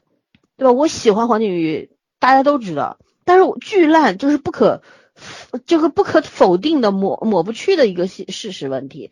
然后你在这个庆功宴上面，因为肯定会有很多媒体来采访嘛，会拍照嘛，你的意图是什么？显而易见的嘛，我就很很不喜欢。然后还有就是我们现在国剧当中就是会营销 CP 嘛，嗯，对吧？就明明一个就是正常的男女恋爱的故事，然后出剧还没。这件事情刻意引导上微博热搜啥的，就是某某 CP 咋咋咋，各种都是这种热搜的那种条目。我就觉得，哦，我觉得就是这种，我现在已经搞不清了，就是说是因为观众的需求，磕 CP 的需求而产生了磕 CP 这种供应链，还是说是他们主导性的搞这种磕 CP 的营销，所以观众就是就怎么说呢？呃。在观众群体里边引起了这个爆炸的这种行为，大家都很喜欢。可是要相信，还有很大一部分观众不喜欢，你知道吗？我还看到《觉醒年代》都有人给他配 CP，我的啊，我的这个脑子都炸了，你知道吗？天呐，你你会会给陈独秀配 CP，给李大钊配 CP 哦，我真的是是有这就是这种是吧？李白杜甫啊什么的，嗯，对对对，有的，就就不能有个独立的人格吗？他就不能让剧中的人自己选他的对象吗？尤其是有有我们这些事实存在过的先烈们、前辈们，他们都有自己的妻儿老小，求求你们了，看剧就看剧，别搞这些事儿。如果剧方有这种需求，你们要配合，那是你们的事儿。但是恐怖的是，在微博上，如果就有的人磕 CP，有的人就会反磕，就反对磕 CP，反 CP，为什么？就怕自己的哥哥跟不知名的人被踢了是吗？对吧？嗯对吧？就别就觉得被人家占便宜了呀，我们顶流啊，你们怎么地啊？你们蹭流量，嗯，这不精分吗？很精分啊，对吧？你到那最后，大家以前说磕 CP 要全体自萌，那个什么这个要全体自萌，什么那的，最好呢只磕角色 CP 不磕真人 CP。但是我就想问一句，你们现在还分得清吗？角色和这就是我上次在那个什么变成你的那一天里面提到的嘛，就是哎呀，粉丝那个心操的呀，是，这已经分不清了，所以这不这，但是你所有的要求都是对着其他人的，对自己没有任何的要求。嗯，是，所以我很不喜欢。所以当看到这个题目，为什么我今天我们明明要聊这个剧，为什么要对这个现象展展开这个批判？是批判吧？我觉得就是我已经受不了这件事情了。别整啥都是 CP，还有那个很难看的你微笑时很美。我我这就是我不觉得电竞行业是碰不得的一个一个题材，它可以碰，但是目前我们所有的电竞剧。除了那个《全职高手》还过得去，《全职高手》就是还过得去。你说很好吧？我觉得也没有，也没有，因为小说实在太精彩了，电视剧拍的也就小说有十九分的话，电视剧也就六分吧，就仅此而已，对吧？其他的都不行。王一博也拍过那个什么《世界之巅》，我没看啊陪你世界之巅，嗯，啊，陪你到世界之巅，然后包括这个什么，这个你微笑是很美，这个剧我是呃这个小说我是看过了，像屎一样难看的小说，拍了之后，就是用一个书粉的话来说，就是小说的缺点一个没改，加上了 改成剧本之后又加了很多的焦点在里边，对，一个优点都没有。但是你知道吗？磕 CP 粉他是找得到优点的，就是那就就是谈恋爱很好看呀。不是空镜，就是他们俩谈恋爱很好看呀。他们俩一出现，我就心这个什么小鹿乱撞呀啊，心跳加速呀。这个演技对那个真的磕仅 CP 就是他代入可账了见，没有演就是技的带入自。己，说白了，嗯，呃，他怎么代入？没有演技怎么代入呢？不不不，就是如果这个剧本来常识就嗯有嗯问题。原嗯这个什么平安京，这是一个掌游，你知道吗？就手机游戏。哦，嗯，哦，对，阴阳师嘛，然后但是他非要给他搞成一个端游，就是电脑端操作，但是最搞笑，屏幕上面掌游，他就用手指指指呃这个掌控的吗，他那个游戏界面都会有右侧有三个点儿，是让你技能一、技能二、技能三。端游是没有这个，端的端游全部是靠键盘控制的，但是你知道它呈现的屏幕上面就有那三个点儿，就是强行把手游变端游，就就是就是在侮辱观众的智商。B 站团建了一个月了，天天骂这个片子，但是骂的都不到点儿。团建一个月，其实 B 站一直在现在已经团建，呃各个剧都在团建。然后但你团建也不能只看五分钟预告就团建，你好歹你看个、嗯看一下剧情，它好它有没有优点？我觉得没没有一部剧是毫无优点，可它肯定有优点。比如说你微笑是很美的话，它的优点是什么呢？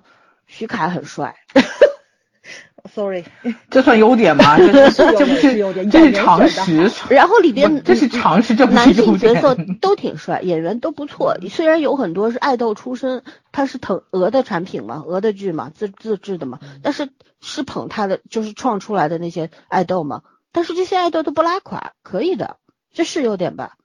但是除了这个优点，没什么没有别的优点了，全是缺点，对吧？你你可以找很多的缺点去团建，你他妈就盯着那个，而且都讲错了那个缺点，吐槽都吐槽错地方了，你说是不是让人很反感？就对所以那的这个不止在这上面有，就是那个千古不也是，就是那那个被哎骂嘛，仙侠剧他连里面嗯角色的名字都说错了，就是公众号写对的。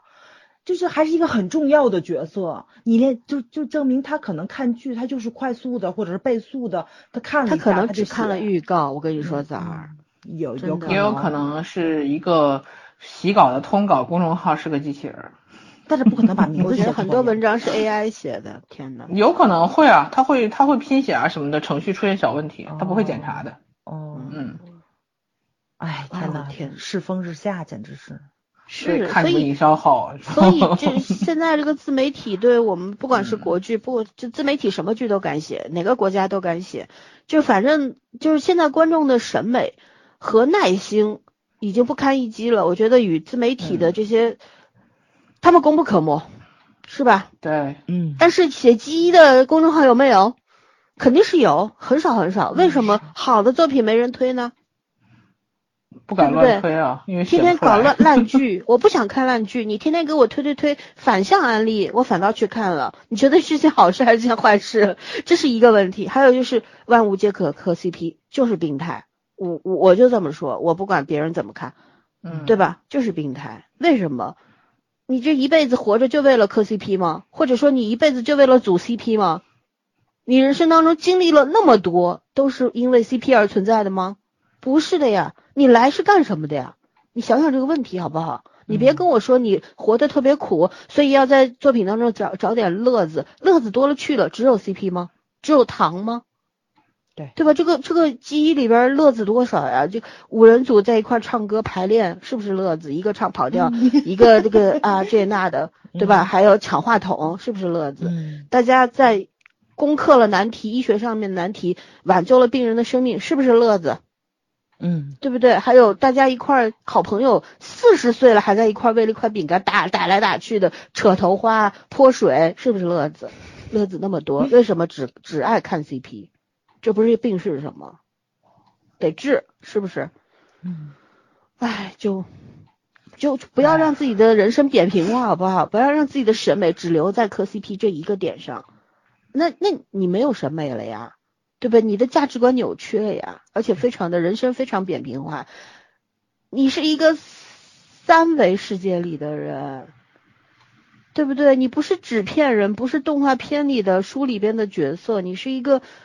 生龙活虎的人呢，有血有肉的，不要让自己丰盈起来，然后不要那么的单一，不要搞那种标准化、单一化，特别没意思。OK，我们聊一下，转回这个剧，我们聊一下前四集让你印象最深刻的片段有哪些？崽儿？嗯。我看的过程中，就是最最刺激我的，因为他前面不讲了病例不够刺激嘛，我觉得最刺激我的就是那个做了两次肝移植手术还在喝酒的父亲，大女儿捐了一次肝，二女儿又捐了一次肝，啊，就是让我想到了我们家一个很远房的亲戚嘛，啊，嗯，姐姐给他捐了肝，然后又喝酒把肝喝坏了，现在让孩子给他捐。然后我听到我妈妈他们在那议论嘛，说这个事情，因为就是姐姐岁数都大了嘛，你想我妈的表弟，对，所以岁数大了，你就不可能再去做这件事情了。那以前的话，家庭里面那肯定是兄弟姐妹，对吧？他不可能不可能让儿子上，肯定上的就都是女性。他现在呢，就是他岁数大了，就肯定就从孩子身上下手了。可是你说你都这岁数了，你让一个年轻力壮的孩子。把自己健康的肝捐给你，反正在我妈妈他们那年代的人，就是就这种印象里，他们接受不了。对，就是就是可能出于咱们孝顺的想法，或者是怎么样，你你有感情啊什么的，你不你不会觉得这件事情特别的上纲上线啊什么的。但是一般来说，就是就是咱们中国的这种思想，尤其咱们独生子女这一代嘛，上面的父母可能就。绝对不能够接受把孩子的器官移植到自己身体里面来，所以我听我妈他们在那念叨这事儿，我刚开始还觉得说的就是人家家里的事儿，人自己自愿就完了，后来才知道哦，已经移植过一次了。我当时听说特别气愤，你知道吗？你你你要遵医嘱啊，就是这个肝到你的身体里面，它已经成为你身体的一部分了，你就要爱护它嘛，因为你已经生过一次病了，然后你还要喝酒，然后再看这个病例，就是讲的时候就是。现实中真的是有这样的人，他可能也不是自私或者是怎么样，他就控制不了自己的那个欲望，他知道伤害身体。就你想想，那你就死去呗，对对对，害别人的。对，所以易俊最后处理的方式就是把他转到别的医生手下，他不想再给这个人治病的时候，就是就特别理解。但是他那个坐在那那个就是休息区里面，跟那个大熊两个人都因为病患心里很郁闷嘛。但是也没有特别深入的去沟通自己为什么郁闷，然后反正两个人喝着咖啡，就陪伴着彼此，慢慢的消散这种情绪的时候，我觉得那种感觉就特别特别的好。就你没有办法，就是说完全避开这些个，嗯，算垃圾人吧，对吧？你你是避不开的，就是咱们活在这个社会上，你可能会通过工作、通过社交什么的，你总会遇上让你情绪非常跌宕起伏的人，但是你不可能。不去社交，远离这个社会，所以遇上了这种人，你怎么样去排解自己的这种情绪？我觉得这是一种成年人需要具备的能力。哦，这个片子就很好的讲出来了，就是你怎么样去面对这些事情。其实我觉得是很有借鉴意义的，因为咱们总总总有年轻人说上了职场怎么样去应对啊什么的，包括就是那个。卫生对吧？就是韩剧《卫生》为什么收视率这么高，而且在年轻人中反响这么大，也是因为它其实特别有指教意义。你能从那些个角色身上看到自己面临这个情况，你会去思考我怎么去解决这个问题，因为性格肯定不一样。那个人做出来的方式放到你身上，你你未必能把这个方法运用的特别的炉火纯青，可能会适得其反，这个都很难说。但是你总得去尝试嘛。你总得去把这个事情假想出来，如果真遇到了，你有个心理准备再去面对它，怎么解决它。所以，所以我觉得这个片子虽然细碎，但是它的现实指教意义还是很强，还是很强的。对，尤其是这个父亲，就是我觉得就是呃，尤其大家不都是在找刺激吗？你想一想，你遇上这种不懂事儿的长辈、父母，你怎么跟他斗智斗勇？对。而且他这个真的是太过分了，不是一次是两次，而且他的老婆在在在边上也是很气愤，可是又管不住他，哎呀，就反正我看的时候我也是觉得就挺挺挺难受的，因为这种人确实存在，而且非常多。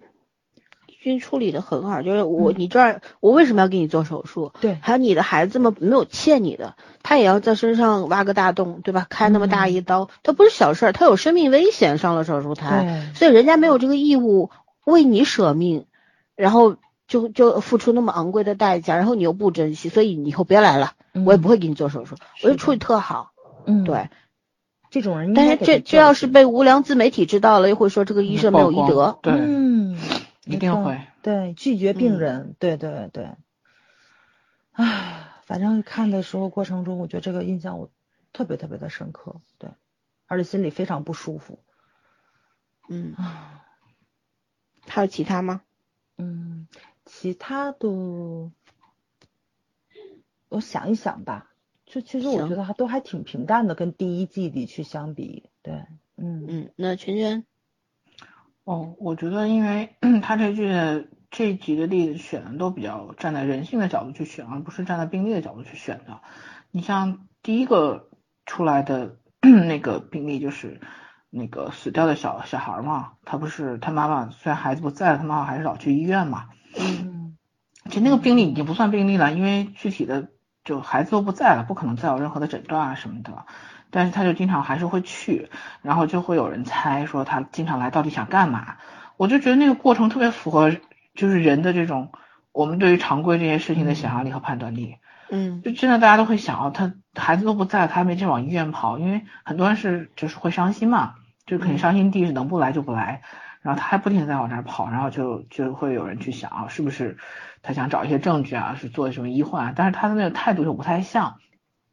所以到第三集的时候才，还是第二集结束的时候才解释嘛，说他其实因为离开这儿的话，别人都不会记得他他的孩子了，但是只有在这个地方的时候，别人喊他什么言之妈妈还是什么言语妈妈，他说啊对，他说他才觉得自己这个孩子还是存在过嘛，还是在的。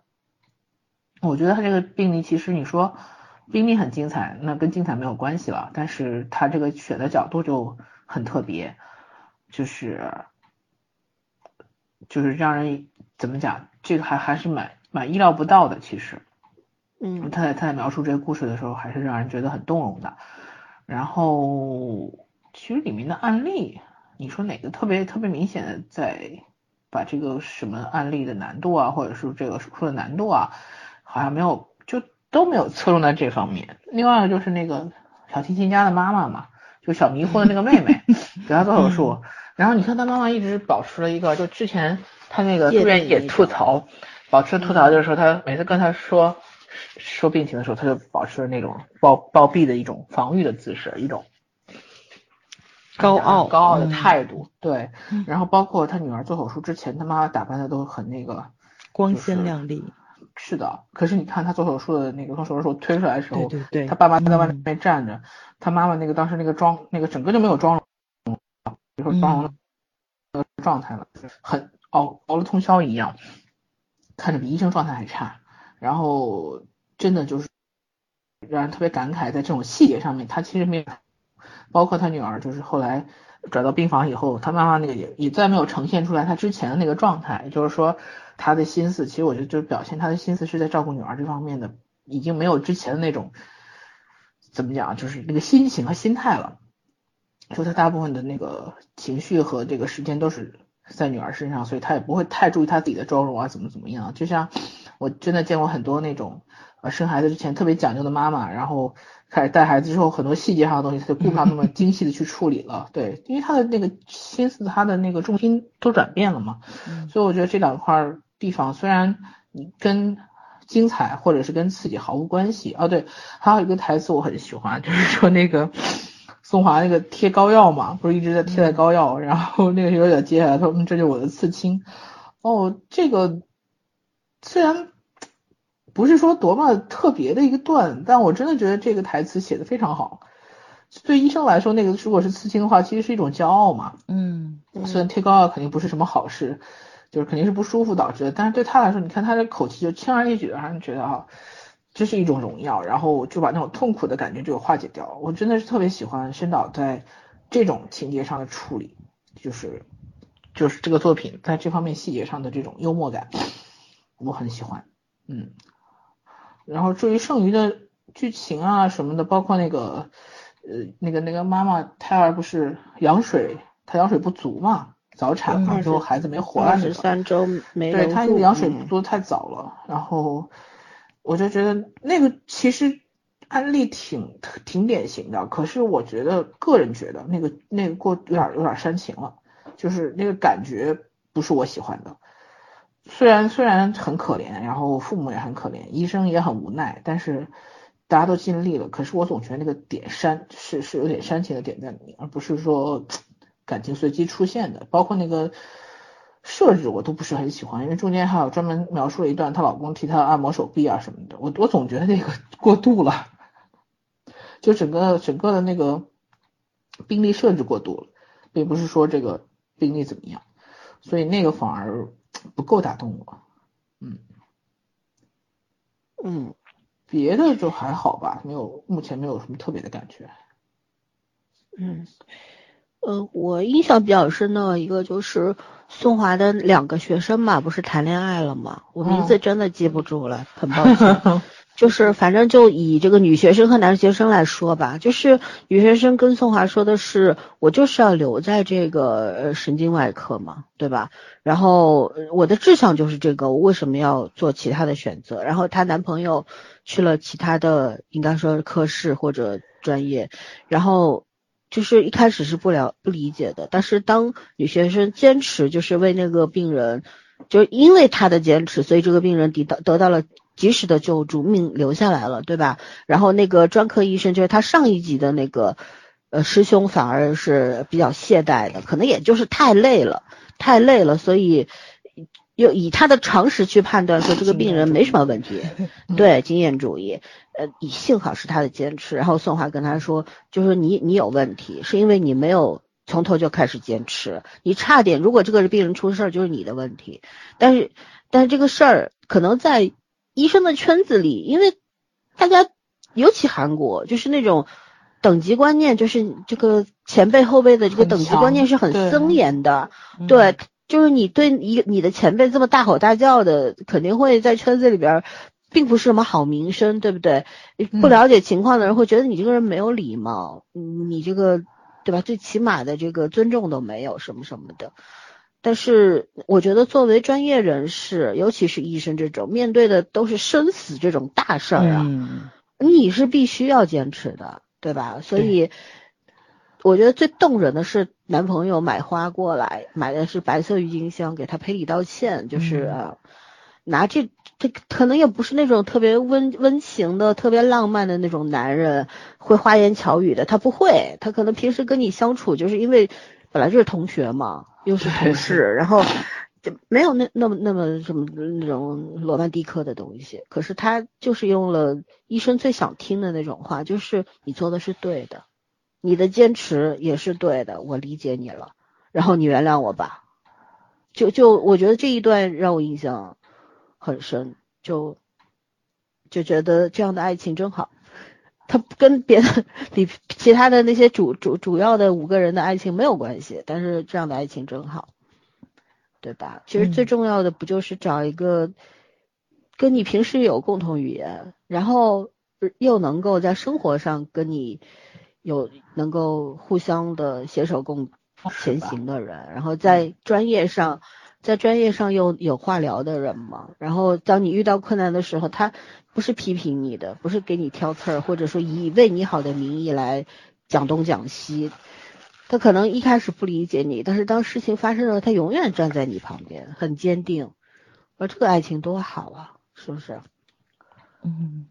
嗯，还有的，我其实刚想还有一个什么，想一下子卡住了，想不起来了。对，呃，怎么说呢？你想不起来，我就不硬说了吧。嗯嗯，我想起来一个，嗯，就是那个让我再想想。嗯，郑源想去做那个什么家长休息室。这个事情，但是刚开始的时候是从，呃，李义俊那边对吧导出来这个事儿的，就有很多从乡下外地里面来大城市里面这种复查的人，没有地方休息，他们可能要省钱嘛，他们可能要去什么桑拿房啊去住，然后就就或者说是随便找个地方一窝，然后就。就熬一夜就过去了。其实我觉得这个事情对于咱来说，可能都经历过。就当没有病床的时候，人不都是在医院的走廊里面，对吧？就一张床一推，就等哪个病房空出来床位了，你你再进去。就这种事情，咱们朋友或者说咱们自己也都经历过。啊，就是真的是挺挺辛苦的，尤其当你不舒服的时候，然后你输液站着输液，坐着输液，跟你躺着输液那状态是完全不一样的，那舒适度，哎呀天呐，就天差地别。所以他这个就是就是怎么说呢，就是贴心程度，你知道吧？我觉得简直说他是佛祖一点都不过分，这件事情，对。就是他从易俊那个故事慢慢导入，就证明这件事情肯定是在郑源的脑海里面形成非常长的时间了。他可能是把所有朋友们闲聊天的时候讲的这些个病患，嗯，会或者说亲属要遭遇的一些个不方便的事情，他都记到心里去了。包括郑少女的那个病人家属，对吧？就是孩子的心脏在那个 ICU 里面待着，妈妈也去不了，他们只能在门口等着。然后呢，就有有有一个人在门口租了一个房子，随时欢迎其他的，就是那个陪床妈妈过来洗澡、换个衣服、休息一下。我觉得那个剧情也特别的戳我，就是他展现了其实是家属很狼狈的那一面。圈圈刚刚也说了嘛，那个妈妈刚开始光鲜亮丽的，女儿进去做手术的功夫，再一开那手术室大门，那妈妈就已经非常憔悴了，就是那种心力交瘁、精神上的折磨，真的是能把一个人给拖垮了。所以他这种细心程度，就真的是为活人去着想。包括第一季的时候，大雄为什么要把那个就是那个生出来的孩子的嘴捂上，不让妈妈听到那一声啼哭？他也是为了活人着想，就是很残忍的事情嘛。但真的就是想让活着的人受到伤害少一点，再少一点。其实这个家属休息室也是差不多的意思。但是话又说回来了，他们的金钱、他们的经济上，或者说是这种资金的投入上已经这么紧缩了，他们还要再去建一个休息室，有没有必要？哎呀，因为咱们之前剧情已经讲到了，对吧？就宋华已经把这个事业遍遍布到从江南这一个很小的区域遍布到非常大了，连乡下都有了，所以，哎呀。郑源他竟然贷款去买个房子让家属休息，这个事情做的到底过不过？嗯，我觉得很很难很难去说这件事情，因为做慈善真的是只是跟做慈善的那个人是相关的。我我不知道你们有没有关注啊？因为我是古天乐的粉丝嘛，所以我肯定是看到了相关的这个新闻报道，就是前些日子古天乐被骂了嘛。是因为他投了这么多所，呃，就这盖了这么多多所希望小学，其中一所被关停了，因为附近有别的小学。然后呢，就是呃，地区里面上学的留守儿童越来越少了，因为有一部分被家长带到大城市去读书，所以呢，就是出于这种经济上的考虑什么的，就会关停一所，集中到另外一所去上。所以古天乐的这所希望小学就就被关了，但是现在有很多这种自媒体嘛，对吧？他们经常会去拍一些个这个视频，后来发现就这个楼就荒废掉了，可能就就是投入工作就只有五年或六年，非常非常短。啊，但是这个楼盖的吧，是当地的政府跟古天乐一起出资盖的，好像还花了不少钱呢。就是这个不都有那个明细可以查吗？那大家觉得属不属于浪费资源这件事情？但是在这件事件里面，古天乐的名字是最有名的，所以就有一批人去骂古天乐，就那就是说，就是你会花钱吗？你会不会花到刀刃上这件事情？所以就是郑源做的这个事情，真的是一件好事，就是通通过咱们就是理解上，我真觉得是一件好事。但是就还是那句话，这件事情如果真的是被媒体报道了出来之后，网络上的声音会不会大家觉得都是一件好事？我觉得非常难说，就是好人难做，不就在这里了吗？就是你展现的是非常的理想化，但是它理想化之后的那种，如果说发生在现实中要面临的那些个流言蜚语，其实我觉得是非常可怕的一件事情。就就这部片子，它只不过是没有演、没有拍、没有去给大家去展现出来生活中很恶毒的那一面而已。但是你你的想象力如果足够丰富的话，你会发现其实做好人真的非常难。包括现在吴京莫名其妙的又变成了一个好人，但是在最初的时候，网上骂吴京的人那真的是太多了，嗯，对吧？对，所以这个就这个舆论口。我觉得隔几年它就会有一个惊惊天动地的一个大翻转，所以，所以就就是还是现实跟理想主义就差的非常非常的多，就是就是你看的过程中，我反正我是挺挺为着这里面的角色揪心的。对，如果你真的发生在现实中的话，不会那么美好，不会像大家想象中的这么的安稳，这么的温馨。它肯定是充满了生活中的鸡零狗碎儿，嗯，对，嗯，那我突我想起来，我前面漏掉的忘掉那个是什么？就是郡丸，我我觉得是翻译的原因，有的是翻译成莞尔一笑的那个莞，也有翻译成那花苑的苑，所以到底是俊苑还是俊丸？我也不知道，那我看的版本 就就就就就叫他金医生好了啊。这个金医生和易顺的这个爱情，其实很让我很打动的一个点。我们也知道易顺生病了嘛，然后回到韩国，肯定还会有后续的，对吧？我我比较感动的是，呃，金医生在这件事情上面他的处理，我觉得他其实，我觉得就是他。充分展现了一个正常的一个人谈恋爱的一个状态，就是患得患失，这么淡定的一个男人，就医医医学上面就是在医生这个行业里边是个顶尖的人物，然后在感情这件事情上面还不如中学生，对吗？就是也是会又想又想保持自己的这个人设，就是那种很俊朗的，然后又是很高冷的那个人设，然后。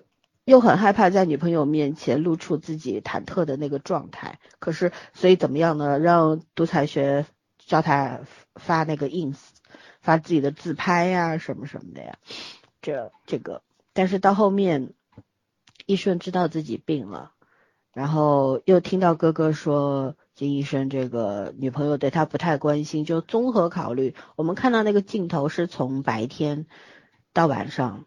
因为这边的韩国的时间变了嘛，英国那个时间也变了，然后给他打电话说，我我外边有我有喜欢的人了，是不是？然后当金医生问是不是那个什么禁书的时候，我觉得一瞬那一瞬间那个表情是很复杂的。其实他肯定没有，嗯，他肯定没有出轨、劈腿或者怎么样，他只是他只是难以相信，原来你这个居然。是这样想我的，对，怀疑我，所以他就挂了电话。是，我觉得这一段写的特别好。这可能很多人说，为什么你毁了我的 CP 的原因，恨死了。但我觉得这一段写的特别好，因为它是真实的。就是人和人之间最怕什么？尤其亲密关系，最怕的就是猜忌，嗯，对吧？我们知道许三多。是那种天生就对人产生百分百信任的人，这种人用那个谁，就是李晨饰演的那个叫什么来着啊？吴哲的话来说，那是一种天赋，不是每个人都会。所以，尤其是亲密关系的人，是那个感情看看上去很深厚，实际上很脆弱，可能就是一个小小的猜忌，这个感情就碎了，就破碎了。那我觉得在。金金医生和易顺之间，这个碎没有那么快，他肯定还有很长的一段路要走，然后肯定会挽回，或者说哪怕最后失去了，他也会给到我们一个满意的答案，他会说服我的，对吧？我想说的是什么呢？就是大家对可能甜宠剧啊、霸总剧啊看的太多了，总是觉得。爱情的那个定义就是足够理想的、足够高贵的、足够完美的。我就抱持着这种想法的人看待爱情，你无药可救。为什么呢？没有任何东西可以满足你了，对吧？因为在你脑海当中这样的设定，你对剧中的人物这样的设定的话，你对自己的真实的人生也是这样的设定，那你不会幸福了。对吧？没有没有机会品尝那个幸福了，因为快乐是什么呢？就是快乐，当你很快乐的时候，你你其实等着你的可能是一种看不见的那种忧伤，马上就要来了。因为祸福是相依嘛，祸不单行嘛，对吧？然后你觉得以爱这个东西是足够神圣的时候，那什么样的人才能满足你这份期待呢？是吧？就算霸总故事里边那些霸总真的那么满、那么完美、那么高贵、那么理想化吗？不是啊，因为你所设定的理想是有钱、有貌、有身材，还只对我好。你觉得这个存在吗？对吧？记记忆里边的医生都是普普通通的人，易顺他是一个职业军人，很强大。可是，在恋爱的过程当中，还是一个少女。为什么？她生活的世界是钢枪的世界，都是绿色的，身边男人比女人多。你觉得她也没有好好的谈过一场恋爱，她她有什么经验可谈吗？即便有经验的人，当你遇到另一新的一个你喜欢的人的时候，你还是像没谈过恋爱的。少男少女一样，没有任何区别，因为那个人和以前的人不一样，你还是要从零开始的去认识他，也通过他认识自己，对吧？嗯。所以我觉得这一段其实写的挺深的。对，嗯，都得咂摸咂摸个滋味才行。嗯，对，就像，嗯，包括像宋华，宋华。我觉得他拒绝易俊，他一方面是怕说好朋友都做不成，嗯，对吧？有这种担心。我觉得宋华和易俊其实有隐隐的那个感情的递进在里边的。就比方说，他们一一开始的时候就给对方做一个很亲密，比如你吃东西嘴脏了，给你擦一下，这种都没有任何男女之情在里边，就是兄弟姐妹，就是好朋友，无所谓，就给你整理一下，你太脏了。然后可以跟你打打闹闹，这样，即便我喜欢你，我也没有表达出来，所以你也不会对我另有想法这样的。但是当他去揭开这个窗户纸的时候，我觉得两个人之间有微妙的变化，就是我们从很多的镜头里边是可以看到那种变化的，对吧？所以我觉得他们俩还是有戏的。啊，磕 CP 的不要灰心，他俩一定有戏。因为当一个女人或者一个男人无法再像以前那样非常坦诚的，像一张白纸一样的对待对方的时候，就一定有猫腻。嗯，就心里边有东西了，你知道吗？有你存在的那个不同的位置了，所以才会有所顾忌，才会不能再也不能做出那种自然而然的动作了。是的。而且我觉得编剧很有心机呀。第一季的时候，就剧本不是拍一集给一集嘛，所以那个谁，那个曹叔是不知道他跟宋华有感情戏的，所以他一直演的就都是那种很好朋友的。但是就是当他们要拍感情戏的剧本来的时候，他跟宋华两个人都惊了，你知道吗？因为他们两个人是真的有感情戏，所以我觉得就这种小心思真的是挺厉害的。但是你翻过去第一季你去看的时候。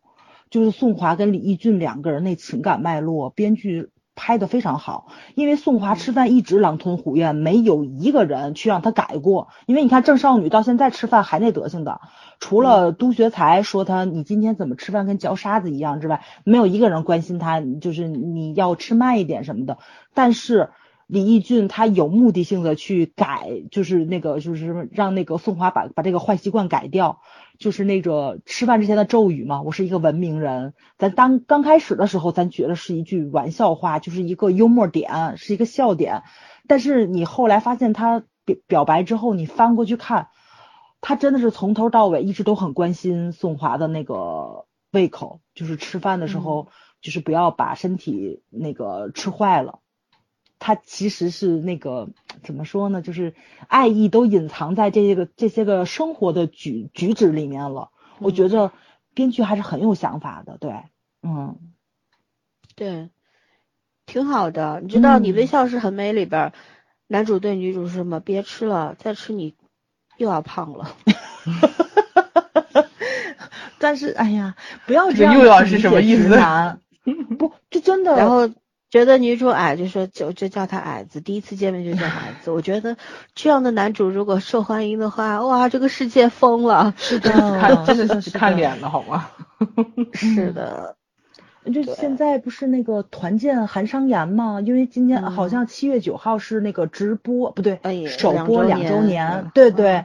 你现在去看韩商言，那才叫真正的直男，而且是很有魅力的直男。他从来没有羞辱过女主，而且就是很给女主留留面子，对吧？就是就是两个人拆穿了，就是被那个谁吴白说嘛，说我哥跟他谈恋爱的时候，韩商言后来发现女女女孩子很难办的时候，立马就承认了，然后就觉得这个事情在他这儿不叫事儿，然后他又安慰女主说，说的是没事儿，找个机会咱两个人分了就行了。就是你一看他就是爱情是他在主导的，但是谈起来恋爱的时候，这个主导权就在女主的手里了，那才是一个真正的直男了，因为他不会谈恋爱，但是他是个正常人，他没有想过就是仗着你喜欢我，我就要贬低你怎么样的，所以我觉着编剧们能不能正常点儿，咱两年前还是能写这种很正常的直男的，怎么现在就不会了呢？很奇怪这件事情。有一段话，我看过一段话，呃，来自于《哲学家与爱》，它里边是这么说的：说爱情是一种难以难以捉摸的占有，它包括了被爱之人的自由和妥协。于是我们仿佛看到一个极其怎么说精细微妙的天平，一丝多余的占有，会在任何时刻将心爱之人变成傀儡。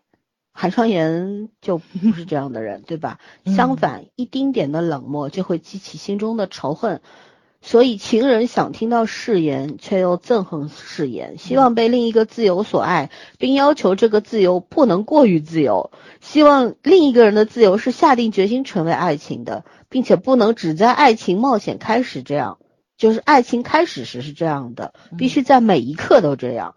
哇，爱情好复杂。然后又是同时希望这种自由是能够自我俘虏的，不能在疯狂中，还要在美梦中，因为想要被俘虏，想要他能回归到本身。说到底，情人真正想要的是一种听命于激情的同时又关注自我的自由。然后福波福波娃认为，哦，波伏娃认为，若有一天女人能在自己的强大力量里，而非弱小无助中去爱。为了找到自我，而非逃避自我去爱；为了肯定自我，而非否定自我去爱。嗯，那么爱情对于女人而言，就像是对男人一样，将成为他们的生命之源，而不是致命危险。我觉得这个写的特别好，对吧？其实我觉得为什么要这个是我看书的时候记录下来的一段文字，在我的那个手机记录本里边，正好想到。嗯，哎，嗯，喂，刚刚掉了一下，有有有电话进来，然后我觉得就是正好可以契合到这一段话，就是女人以什么样的爱情是才是你真正需要的爱情，是是需要去考虑的，嗯，对吧？然后对，就我还重复一下，就是怎么说？为了强大自强大自己的力量，而不是为了弱小无助去爱，就是什么呢？霸总小说，霸总什么都好，只爱我一个。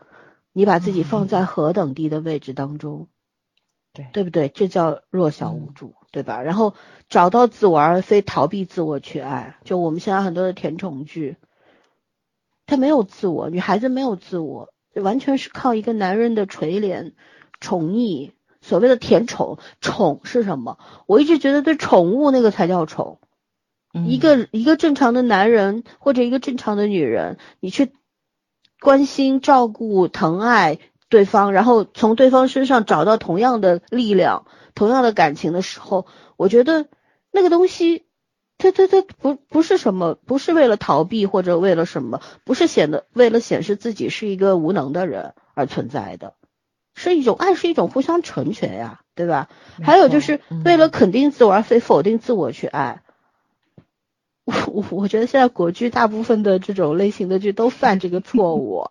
嗯，对，你看这个里边，我还是要拿宋华的两个学生举例。女学生她的那种坚持，她说她跟宋华说，男朋友好久没有来找她了，怎么怎么的，她可能也对这个感情产生了失望，觉得可能没有结果了吧，或者怎样吧。对吧？其实这里边我们要考虑一个因素，就是医生都很忙，也许他真的正正好在做连续做手术或者怎么样，然后门诊特别多，确实没有时间或者怎样。但是对于一个恋爱中的人来说，就会有一种患得患失的情绪嘛，就是他为什么不来找我呢？是因为什么什么原因吗？是因为我的原因吗？一定会这么思考问题。但是他坚持，他没有去像这种。情绪妥协，说，哎，那我要不我先去找他吧，明明不是我的问题，那我先去认个错吧，或者怎样的，而是他他觉得，就是我我做的是没有错的，我的坚持是没有错的，可能仅仅是我们在处理这个相处和感情关系的时候不太成熟，对吧？所以没有否定自己，他坚持这个爱情还没有完结，因为没有说再见，所以没有完结，那我就等他顺其自然发展下去好了。然后你看，四十岁的教授们的那个爱情发展，其实熊他拒绝了那个秋秋，他没有拒绝，他只是没有去吃那个饭。但是秋秋好像也没有强迫熊一定要给个答案或者怎么样。对，这就是在一个把这件事情放下了。对他们更重要的是放在这个工作当中去。然后这个感情有没有再继续？因为第一季也没有说他们俩要谈恋爱，所以也不存在什么 C 不 CP 的。嗯，只不过是。互相可能有一一点点、一点点微乎其微的那种暧昧的那个小火花，对不对？嗯嗯，看都看不摸都摸不着的那个那个很小的那个火花，然后就被观众们无限放大了，然后跑到第二季就觉得你应该开花结果了，结果人家来个不了了之，你说咋整？但是。我觉得我更喜欢这种，就是师傅无时不刻的在提点徒弟的这种过程，就是你做的什么是对的，包括他给那个呃孕妇做那个。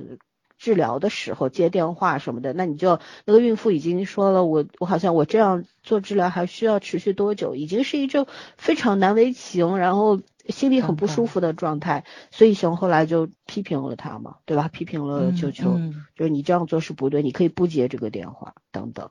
我觉得这是一个呃很好的一个示范吧。就如果放在国产的偶像剧里边，这个师傅对徒弟肯定是无所不用提及的所谓照顾宠爱，就是没事儿没事儿，不就是浪费一套这个消毒 器具吗？可是你有照顾到孕妇的尊严吗？你有想过一个医生的医德素养吗？对吧？我觉得本末倒置的事，咱们创作者别再做了。医生也好，警察也好，啊什么也好。消防员也好，最重要的是尊重他们自己的职业，而不是为了谈恋爱服务，对吧？对，嗯，就是爱情，它它会变得让为什么有一句话说爱情会让彼此变成更好的那个人？我觉得爱情如果是好的爱情，一定会成为生命之源，就是在你的生命人生当中成为一种添砖加瓦的东西。对吧？让你的生活更加的丰富，人生更加的充盈，而不是它时时刻刻像个炸弹一样会爆，会危害到你你们彼此的生正常生活，甚至于生命，那太可怕了，是不是？嗯，对。OK，那我们快要聊到最后一个问题了，让我来瞧一眼，我们最后要聊什么？我已经忘了。温情，温情是否过度？呃，我认为是过度了。等会儿你们来聊聊。然后，温情的故事与现实如何勾连？就是指剧中的现实，也可以指现实中的现实，好吧？然后，咱儿来，是否过度？嗯，其实是有那么一点点，但是我觉着可能就是。就是因为咱已经看了一季了，甚至于前面还有什么一九八八、九七、九四，然后还有那个机智的监狱生活，有很多剧你都已经就是这个套路化的东西，你就你已经很接受了。就是我觉得，就是可能我已经是被被洗过脑了啊，有有滤镜，这是肯定的。对，所以我接受起来还是挺顺畅的。其实我就是不太喜欢他那种太显而易见的。创作的手法跟技法了，就是从台词上，从周围的配角的嘴里面，然后就是从一些个非常有大滤镜的那种，嗯，打光的，对吧？把人把人物整个就烘托的很伟光正的那种形象啊什么的，去走这种东西，我是还是有那么一点点的，就是抗拒吧。对我觉得是我个人原因，我不太习惯于那种。就是主流上的那种煽情的手法，其实这个东西我觉得咱仨可能都不太喜欢，因为咱聊国产电影的时候，就最受不了的就是这个东西嘛，对，很刻意的那种，很刻意，是的。那我觉得第一季刻意的东西比较少，但是第二季数量上有有一点点多，对对，嗯，我觉得它好像又有一点点回到请回答系列的那个感觉，嗯，是的，是的，对。嗯，其他方面的我觉着没有，主要是这几个演员实在是太优秀了，就他们的默契就很可怕。因为咱们看电视剧的时候，就是你可能会去想象他们花絮里面沟通，对吧？可能是呃演员的这种临场发挥啊什么的会非常多一点点。但是咱看花絮的时候，你会发现其实不是，都是在灯光师啊什么的，就是镜头摆放的时候，他们自己已经在套戏了。所有的演员都在进入进入状态，而且非常快就已经把这个套路化的东西跟导演都已经对好招了。拍的过程中，你再去细化一些个细节，补充一下镜头就可以了，就特别可怕。而且他们拍第一场戏的时候，就是几个人一起在那儿吃那个紫菜包饭嘛，镜头一停，几个人集体感叹，哎，就是那个。就是 上来就拍这么亲密的戏，就是人其实还没有进入状态，但是镜头已经进入状态了。嗯，我就觉得超级可怕，这些人是，而他们才叫职业演员。好羡慕人家有一批这么嗯这样中生代的一批演员啊，他他他太羡慕了。对，是的，是的，所以这些个演员很厉害，他会去弱化这种剧本上的。太显而易见，让观众不不舒适的镜头或者说是情节，演员，哎呀，这个这叫什么来着？二次二次创作出来的个人化的表演实在是太精彩了，所以所以你不会就是看第一遍的时候太过于着重于这些个小小的瑕疵上的问题，但是肯定二刷肯定是有这方面的一个影响在，对，嗯。但是我觉得它跟现实的勾连上来说，哎，可能我觉得可能就是他们韩国需要吧，对，嗯，而且我觉得我其实我也挺需要的，嗯嗯，咱们前些日子不是有一部国剧叫《机智的恋爱生活》吗？其实跟机智系列是完全没有关系的，蹭热度，呃，对对对，反正我觉得就是起起这个名字的那个团队还还挺聪明的，这个热度蹭的非常好，但是。嗯，那部片子我没看，因为我实在看不下去，就它特别反智嘛，我特别无法接受。就是大家还觉得这个女女主挺正常，但是我觉得一点都不正常。任何一个人都不可能把一个失忆的人 说成自己的未婚夫，这个就这个设定我是绝对接接受不了的。除非你给我一个逻辑能自洽的剧情，但是这个片子给我的我是接受不了的，所以我后面就没有进行下去。但是演员演员演的演技还是可以的，对。然后 UP 主就有很多人去做了这个的解说嘛，我我我就是去看了一两个，但是我非常不舒服在你本身就已经名字蹭了人家韩剧的热度了，但是你在解说的过程中你又踩了人家韩剧一脚，就这个让我很不舒服，你知道吧？因为就就是你要想聊你就去聊机智的那个恋爱生活，然后你又带着两句说了一下人家的。呃，监狱生活跟这个医生生活，就是说韩剧虚高嘛，分儿虚高。嗯，但是我真的要说一句实在话，它为什么虚高？是因为这种治愈系的电视剧，咱们国剧里面是空白区。嗯，大家才会对日剧、对韩剧、对英剧、对美剧这种非常治愈向的电视剧有一种空前的渴望。对吧？嗯，就是咱们看韩剧的时候，之前那个就是那个呃梁梁一被美国买走了之后，不也拍成了那个美剧嘛？嗯，那个分儿也非常高。咱们当时在聊韩剧的时候，咱们也说过，就是患了这样一个病症的人，然后你让他去给病人去做诊断，病人家属能不能接受？现实中能不能成立这件事情？咱们都打了一个问号在。但是它是一个电视剧嘛，创作上的。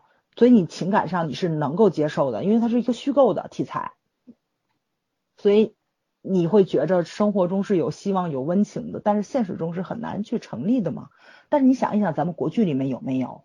咱们的真善美是什么？咱们的真善美是离开雷锋的日子，是渴望，是焦裕禄，是孔繁森，就这种大爱无疆，就甚至于是袁爷爷这一种，嗯。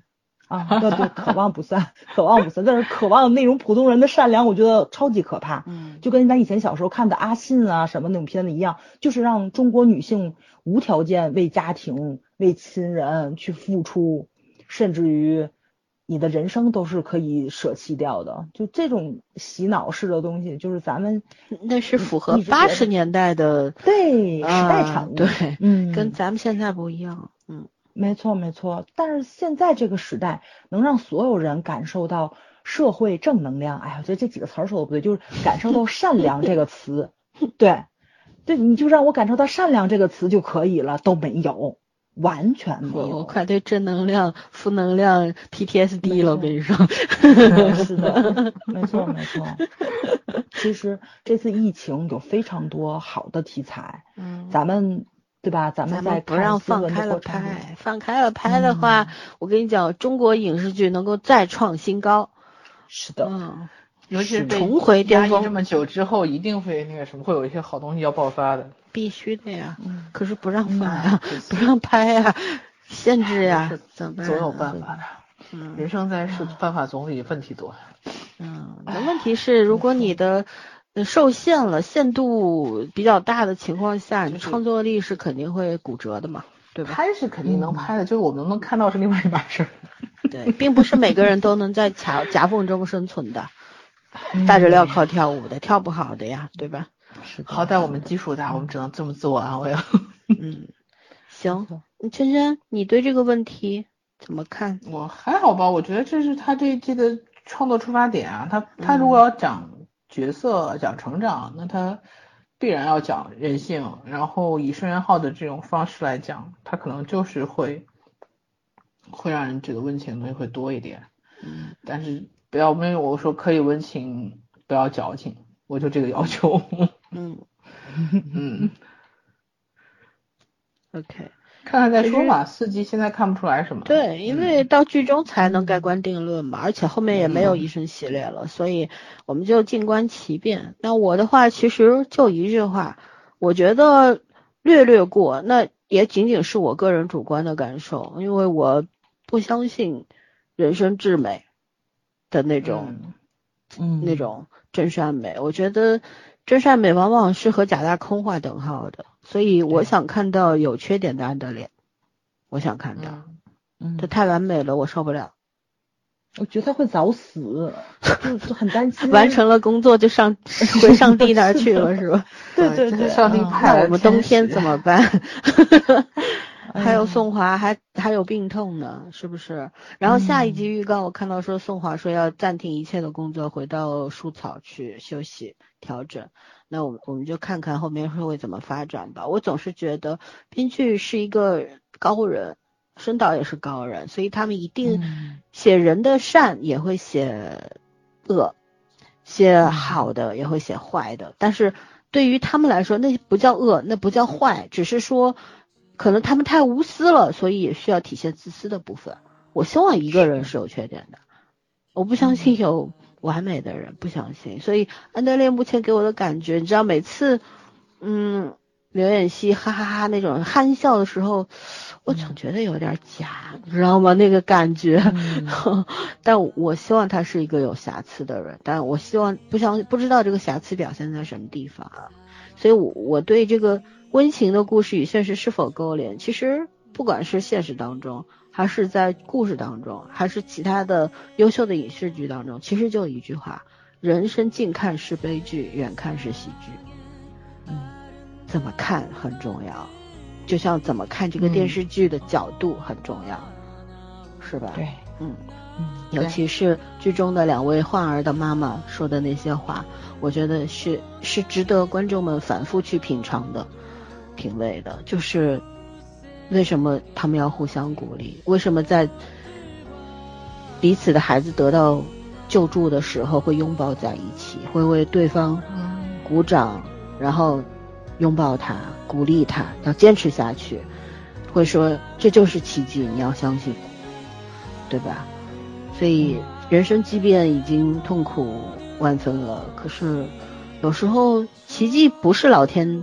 从天上扔下来的，而是大家不同的人，然后有着同一种目标和想法创造出来的。就像我们疫情的时候，就是全国人民十四亿人口一条心，不就有奇迹了吗？对吧？所以还是那句话，近看可能都是悲剧，但是放远了看，站高了看，那可能就是喜剧吧。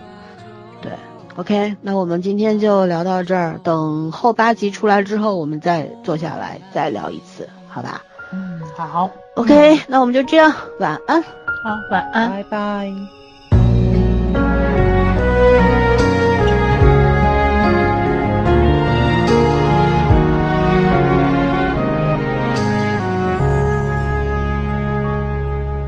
세상